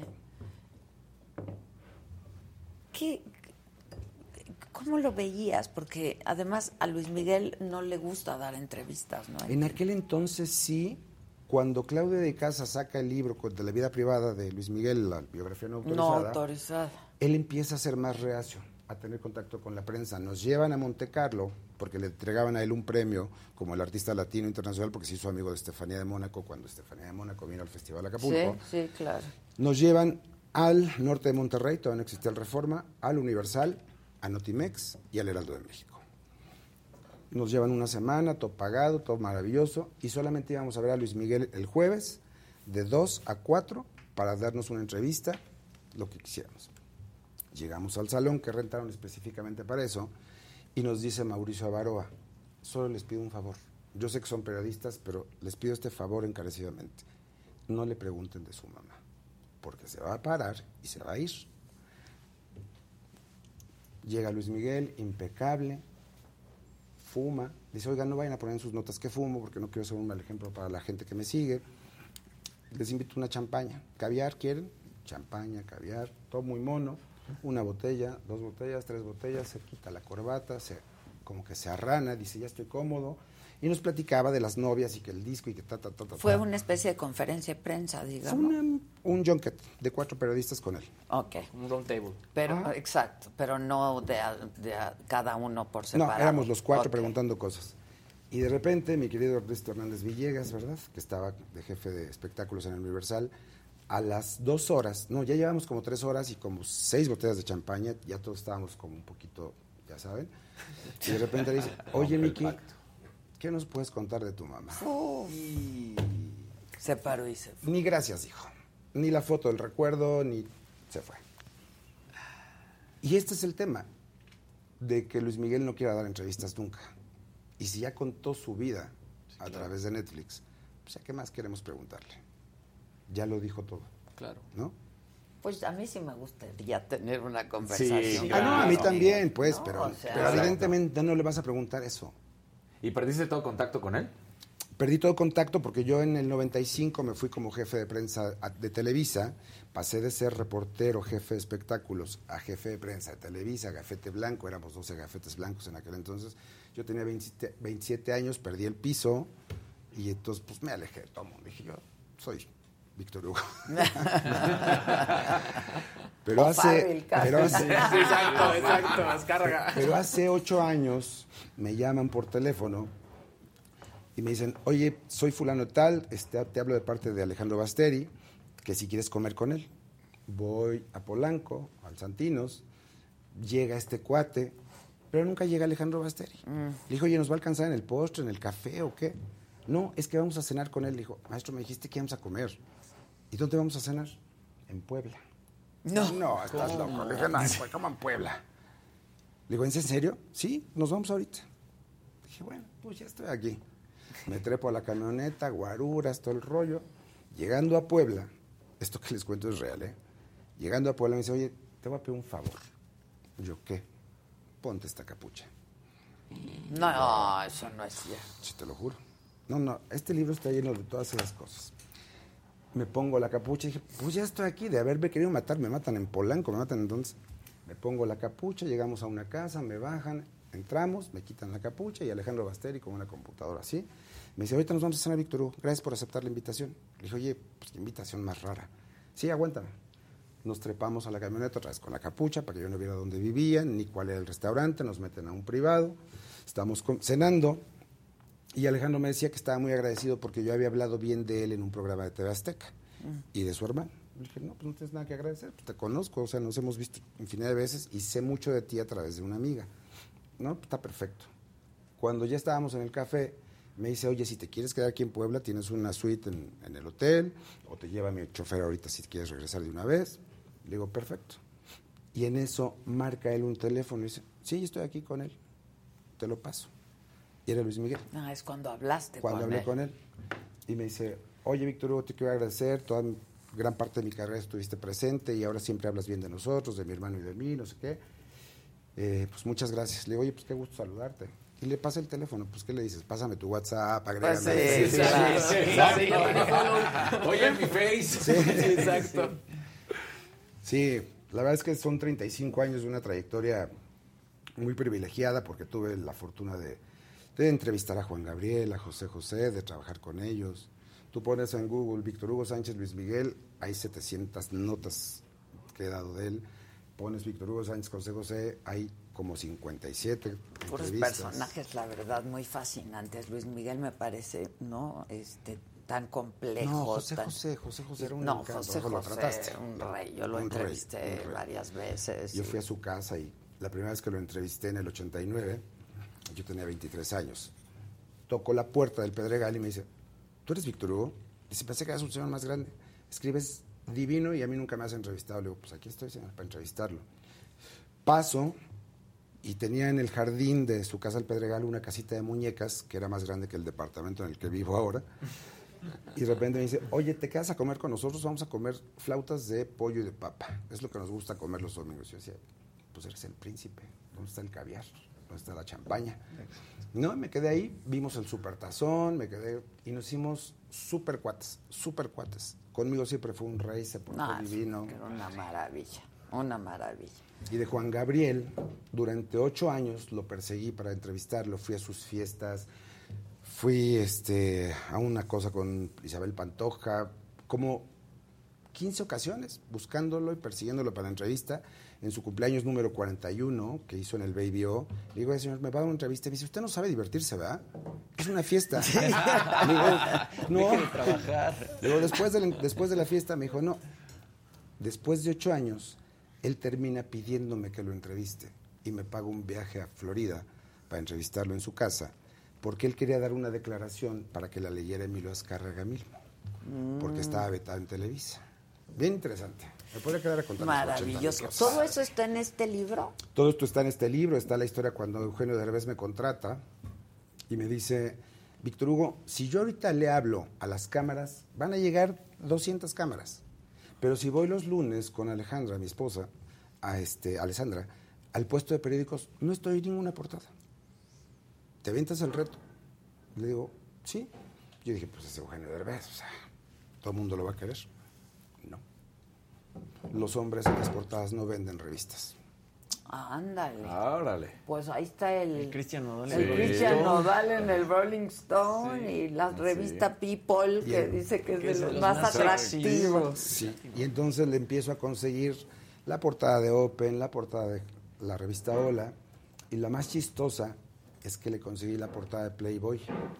Entonces, llegamos a la sesión de fotos, dijimos, seguramente va a estar ahí una chava tapadita, cuando la foto se va a quitar. No, nos abre la puerta una pelirroja desnuda, totalmente desnuda.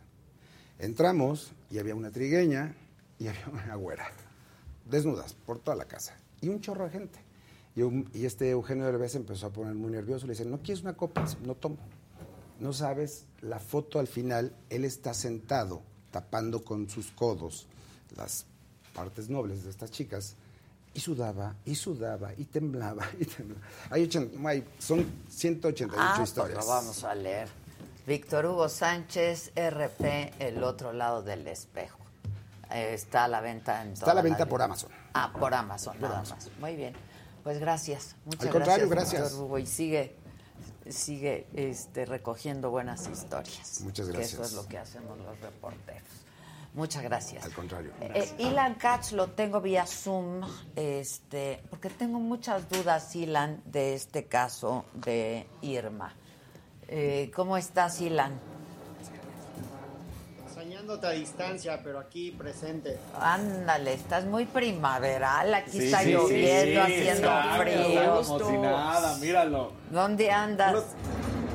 Ando en San Diego de vacaciones, me escapé una semanita. Ándale, pues disfruta, pero aquí te estoy muy dando... merecida, muy merecida. Muy merecida, siempre, siempre. Mira, yo de pronto digo, no sé si, ¿qué suena? Allá arriba, ya sabes, los vecinos. Sí, los No, vecinos. pues díganles, ¿no? Alguien sube, porfa. Este. Ah, como yo digo, no sé si merecidas, pero bien necesitadas. Este, Ilan, ¿qué nos puedes Eh. decir de este caso de esta joven cantante? Eh, Ahora nos han corregido, nos han dicho que murió a los 21 años. Esto quiere decir que empezó siendo una niña de 13, eh, pues al parecer con relaciones importantes con hombres mayores, ¿no? Este, pues yo no sé si ya cumplidos los 18, un poco antes incluso, pero este asesino e- es, es una tragedia espantosa, Ilan. Pues mira, ¿qué te puedo decir? Te puedo decir muchas cosas y hay muchas cosas que no te puedo decir porque pues, yo tengo presente a Jesús Hernández Alcocer desde que soy pasante. En el despacho donde yo empecé a trabajar, él era pues una parte integral, era proveedor de asuntos. Entonces, pues le vi este, de pasante, pues lo conocí, ¿no? Yo, ahora sí que yo, yo sí lo conozco, aunque yo no sé si él se acuerde de mí, porque yo era un pasante más en ese entonces. Pero desde que lo conozco, era chistoso porque al titular del despacho le decíamos el chacal y a Jesús le decíamos el demonio, imagínate. Imagínate, No, no, bueno. Ay, no, bueno. O sea, tiene el- un historial. Sí, me acuerdo un día, estaba yo en Miami, regresando de vacaciones con mi mamá, y me encuentro a don Jesús Hernández Alcocer en el aeropuerto de Miami, todo vestido, porque se vestía de una forma muy distinta en ese entonces, todo vestido de rayas azul con rojo. Y llegué y lo saludé, o sea, y me quedó viendo mi mamá y me dijo, oye, ¿quién es esa persona que saludaste, no? Entonces, O sea, imagínate la facha. Sí, sí, con un abrigo de piel negro y un traje de raya rojo con rayas negras, con una camisa roja de rayas negras, con una corbata roja de rayas, todo coordinado, ¿no? Ya. Este, un, un cuate muy, muy, muy, digo, muy inusual. En ese entonces, él, él llevaba en, en, el asunto, él había llevado el asunto de una herencia de una, de una familia judía, una herencia muy, muy grande, que después de muchos años de le acabó cobrando, de personas que tú conoces, pero no repetiré sus nombres por, por, simplemente por respeto a mis amigos en este, en este programa.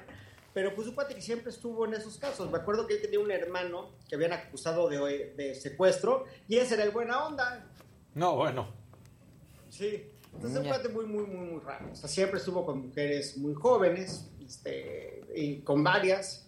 Este, en ese entonces se veía casi igual a cómo se ve ahorita. O sea, desde si no sus 79 años, francamente se ve muy bien un cuate que siempre fue como lo describen, o sea, exactamente como lo describen, con su pistola de oro, con su este, diamante en, el fistón, con, con, esa prepotencia, con esas relaciones, siempre fue igual.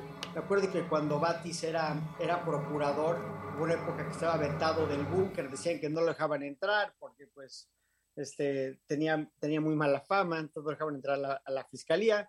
Un, cuate que tiene una historia pues muy, muy, muy complicada, ha estado implicado, tengo entendido que hasta en el asunto de Cruz Azul, este, eh, o sea, siempre ha estado metido en las cosas y ha sido, ya independientemente del tema del feminicidio, que es sumamente lamentable, es un cuate que sin ser abogado, porque se volvió abogado, pues ustedes bien saben, hace poco una cédula de una universidad del Distrito Federal que pues, yo desconocía que existía una tal universidad.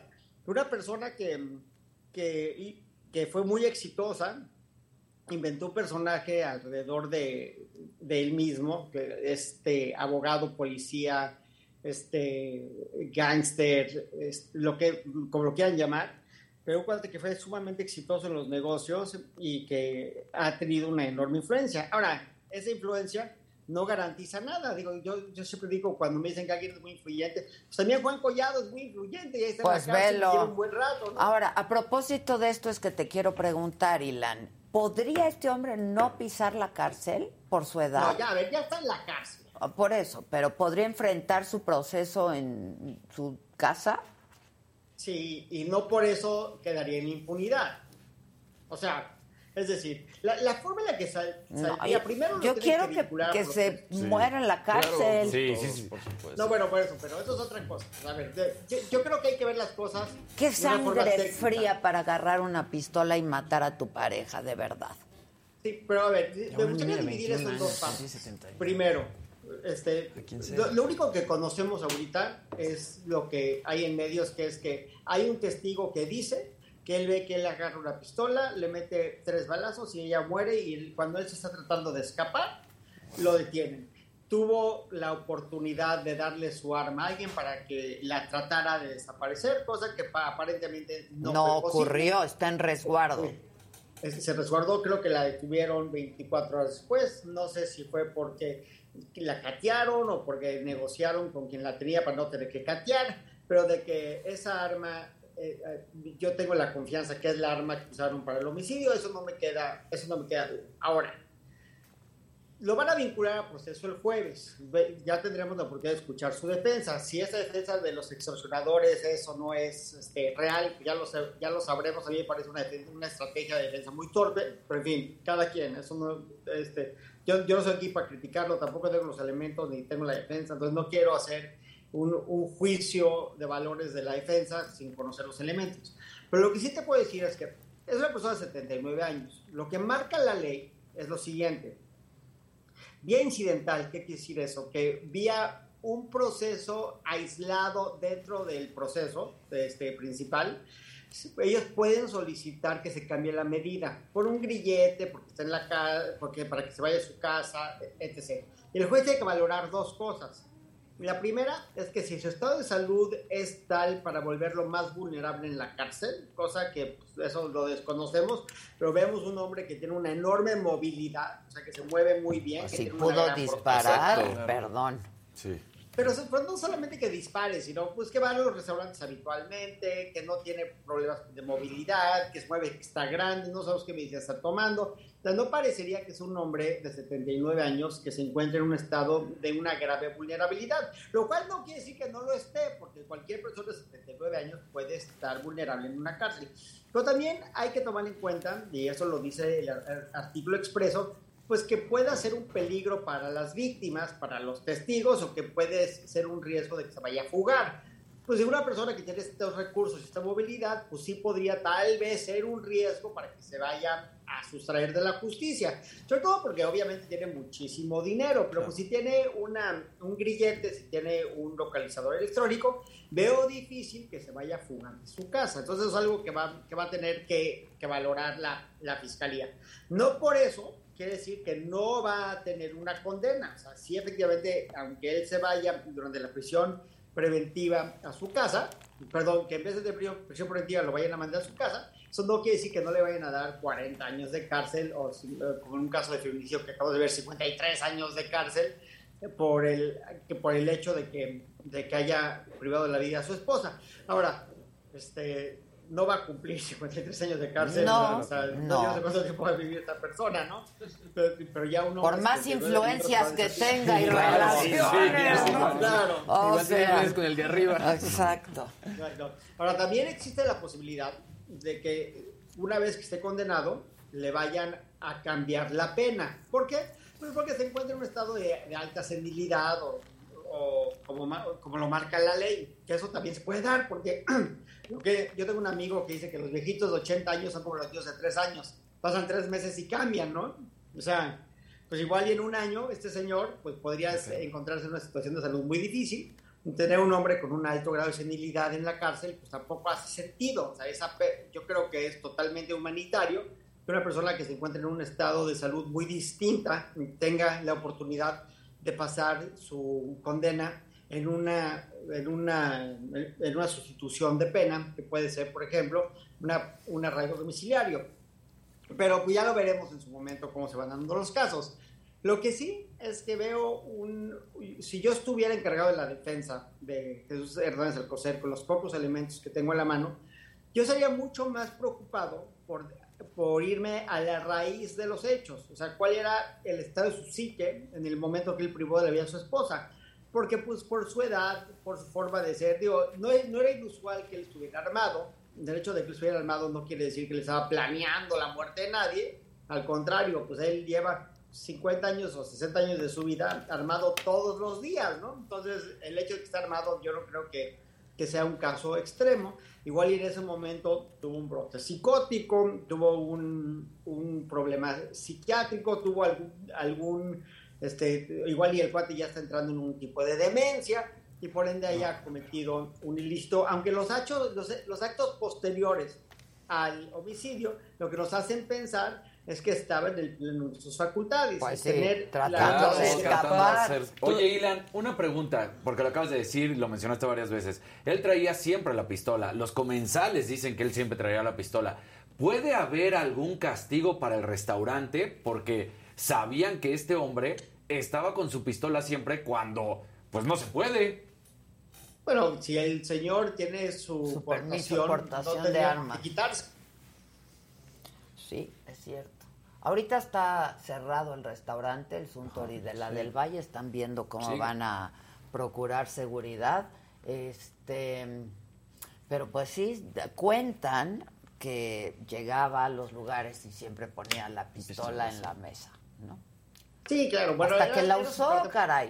Hasta que la usó, si es que no la había usado antes. Y por no, bueno, a ver, a mí, no me sorprendería, y, es, y eso lo digo al aire, al 100% sin conocimiento de causa, pero una persona que anda armado pues 60 años de su vida, dudo que la primera vez que usó el arma Exacto. haya sido a los 79 años de edad.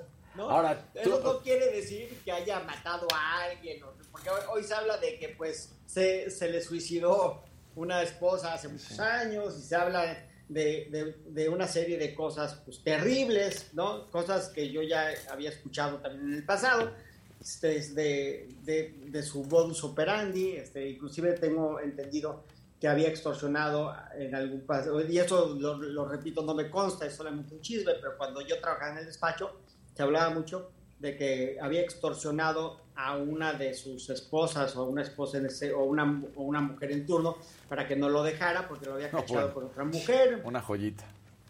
Entonces, digo, es, es una persona que, como, como, dice, como dice un buen amigo mío, que lo conoce bien, dice, un muy buen amigo de sus amigos y un muy peligroso enemigo de sus enemigos, ¿no? Es un, es un cuate... Eh, pues, de, pues, no lo veo muy amigo de sus amigos, era su pareja. Sí, pero yo no, por ejemplo, yo no creo que esta era su amiga, ¿no? Pues pero una Pues persona era más que, que que eso. haya- pero una persona que ha podido tener nexos con Onésimo Cepeda, con este, las con muchas personas que tal vez eh, es falso que ha tenido nexos, pero con tantas personas en el poder que hemos visto que han podido tener buenas relaciones, es una persona que ha podido cultivar amistades y relaciones de poder a lo largo de su vida, pero pues como, como yo digo, hoy en el hoy nadie se va a jugar la chamba por él, eso sí me queda clarísimo. A mí no me preocupa que digan que a través de sus relaciones vaya a salir impune. Es imposible que este cuate salga impune. Sí, O sea, no, no, hay todo- forma que salga impune. Pues sí, ¿no? Pero aún así el sentimiento de justicia, yo me queda claro, tú eres el abogado, tú eres el que sabe, pero para una persona, un civil, pues ¿dónde está el sentimiento de justicia? Mató a una mujer. Y va a en estar en uso, su casa. y va a estar en su casa, exactamente. Con todas sus comodidades Sí. ahí en el palacete ese. Sí. Pero a ver, a ver, a ver. va- repito. Primero, todavía nadie lo condena por homicidio. Primero que lo condenen. ¿No? O sea, el juicio está apenas empezando y esto va a tardar mínimo el juicio de primera instancia, de aquí que llegamos a juicio, a juicio oral, mínimo tres meses, máximo más o menos seis. Entonces, en seis meses va a empezar la etapa de juicio oral, más o menos. Entonces, este asunto se va a acabar en un año. Y en un año vamos a ver si es culpable o no es culpable. Y eso todavía va a ser apelable y después materia de un amparo. Entonces, pues, esto va para largo. En el Inter va a estar procesado sin duda. En su casa, tal vez, no lo sé, pero es probable que esté en su casa. Más no necesariamente, o sea, es posible, más no necesariamente probable que esté en su casa. Pero una vez que esté condenado, que yo no veo cómo no lo vayan a condenar, o sea, yo creo que es muy difícil esta defensa. Pues y- sí. No me quiero, sí, o sea, pero bueno, al menos que se, que se vayan a la raíz de eso, sí, que, le que acrediten algún tipo de brote psicótico, algo que haya pasado para que él haya entrado en un estado de conciencia distinto al, al normal, yo creo que sea muy difícil eh, que, que lo vayan a absolver. Va a estar condenado y una vez que esté condena, entonces, condenado, entonces ya empezamos a hablar de una pena privativa de la libertad para castigarlo de este terrible feminicidio, si es que llegamos a ese punto. Y si lo defienden, pues lo van a defender muy bien. Pero yo veo que si este señor sale de la cárcel, aunque sea durante el proceso, como ustedes dicen, la indignación va a ser tal que va a ser muy difícil de justificar que en un México tan sediente de justicia Sí.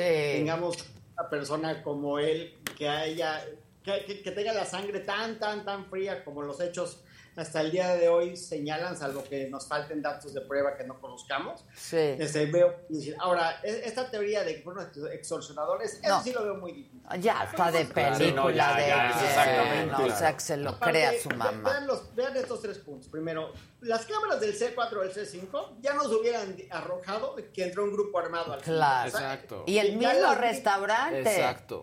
Claro, ya teníamos testigos que nos dijeron que pues entró una persona, los agarró bolazos, salió, y salió corriendo. Claro. Después, las pruebas del arma, estoy seguro que van a, a las periciales lo que nos van a decir es que pues, era el arma de que él cargaba, que tiene estas características, que después seguramente ya le hicieron las pruebas conducentes de pólvora, esas también van a arrojar los datos que corresponden al arma. Entonces eso sí lo veo sumamente, sumamente difícil que se acredite de otra forma. Y después tenemos los testimonios de primera mano, gente que vieron los hechos. O sea, tenemos al, al guardaespaldas de Al- la policía bancaria que lo detiene. Tenemos a los policías que, deti- que están ahí presentes y que hacen el, el resguardo del lugar. Tenemos los testimonios de primera mano que dicen que él jala el gatillo, los ruidos que se escuchan, los comensales. O sea, este, se- haya sido, ahora sí que como dice el clásico, haya sido como haya sido, este, esto no fue un homicidio premeditado, o sea, no, esto no es algo que, que él haya, que él haya ido envenenando. No, el no. Le- Pero, no. o sea, le algo pasó que perdió la cordura por decirlo de una forma, y, y la mató en un acto de, de rabia. Qué horror, a sangre fría. Oye, ¿viste las declaraciones que hizo el, el ministro Saldívar? Que a ver, el próximo martes ya estás por aquí. Ya, ya estaré con ustedes. Este, y ojalá que venga Claudia para hablar, pues ya se va a terminar la, la administración Saldívar, está por terminarse y tendrá que salir. Él ha dicho que va a entregar un poder judicial con un cambio de 180 grados. Sería interesante hablar de eso, pero las declaraciones que hizo el ministro ayer eh, sobre los feminicidas, dice, son parte de una sociedad que ve en muchas ocasiones a las mujeres como secundarias. Y prepararon un documental en la corte eh, para, para hablar y para tratar de sensibilizar a la gente pues de esto que está pasando en este país, que mueren 11 mujeres cada día, no víctimas de esto. Este, va a pasar creo en televisión abierta, eh, algo así. de las Estrellas y Justicia TV. Ah, ok, ok. Este, que va a estar muy interesante. Sí, claro. La Ayer verdad. fue de hecho trending topic todo el día. Ah, Y sí. continúa. Habrá que verlo, habrá que verlo, porque seguramente estará interesante. Te He agradezco. escuchado que está buenísimo. ¿Has escuchado?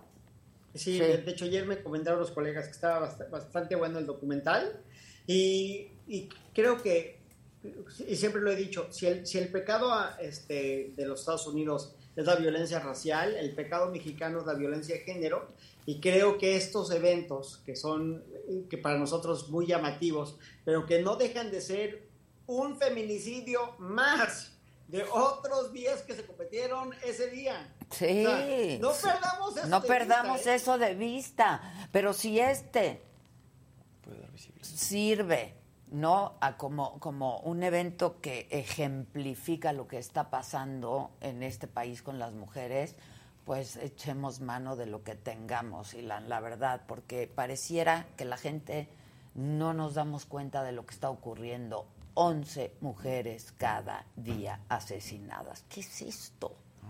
¿Qué es esto? So- solamente se puede porque se puede. Porque se puede. Exacto. Eh, Lo dijo el ministro Saldívar en alguna ocasión, ¿te acuerdas? ¿Por qué lo hacen? Porque se puede. y, y sí, así es. solamente se puede porque se puede. Te mando un abrazo, sigue disfrutando y nos vemos aquí el próximo martes, ¿no? Saludos a todos, Ya besos. estás. Cuídate, gracias, Ilan.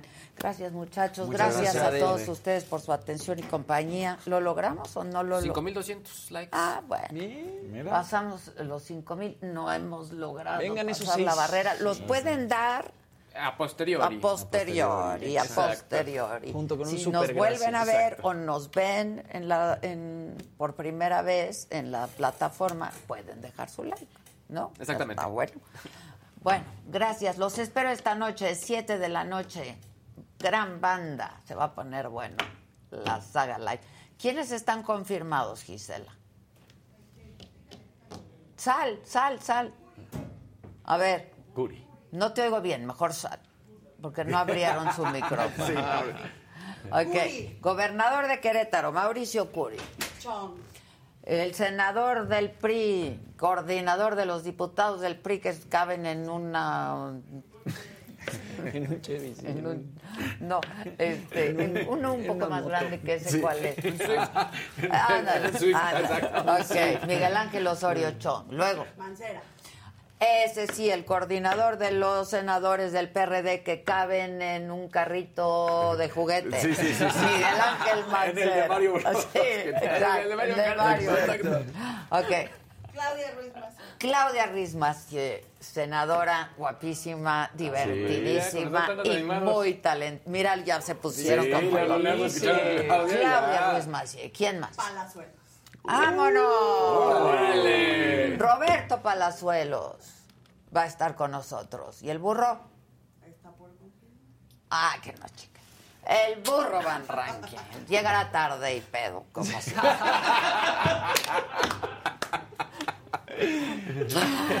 bueno, los espero esta noche, 7 de la noche. Se va a poner bueno. ¿Dejas tu guitarrita? Claro que sí. Yes. ya estás. Claro que Estos cantan y le hacen a todo.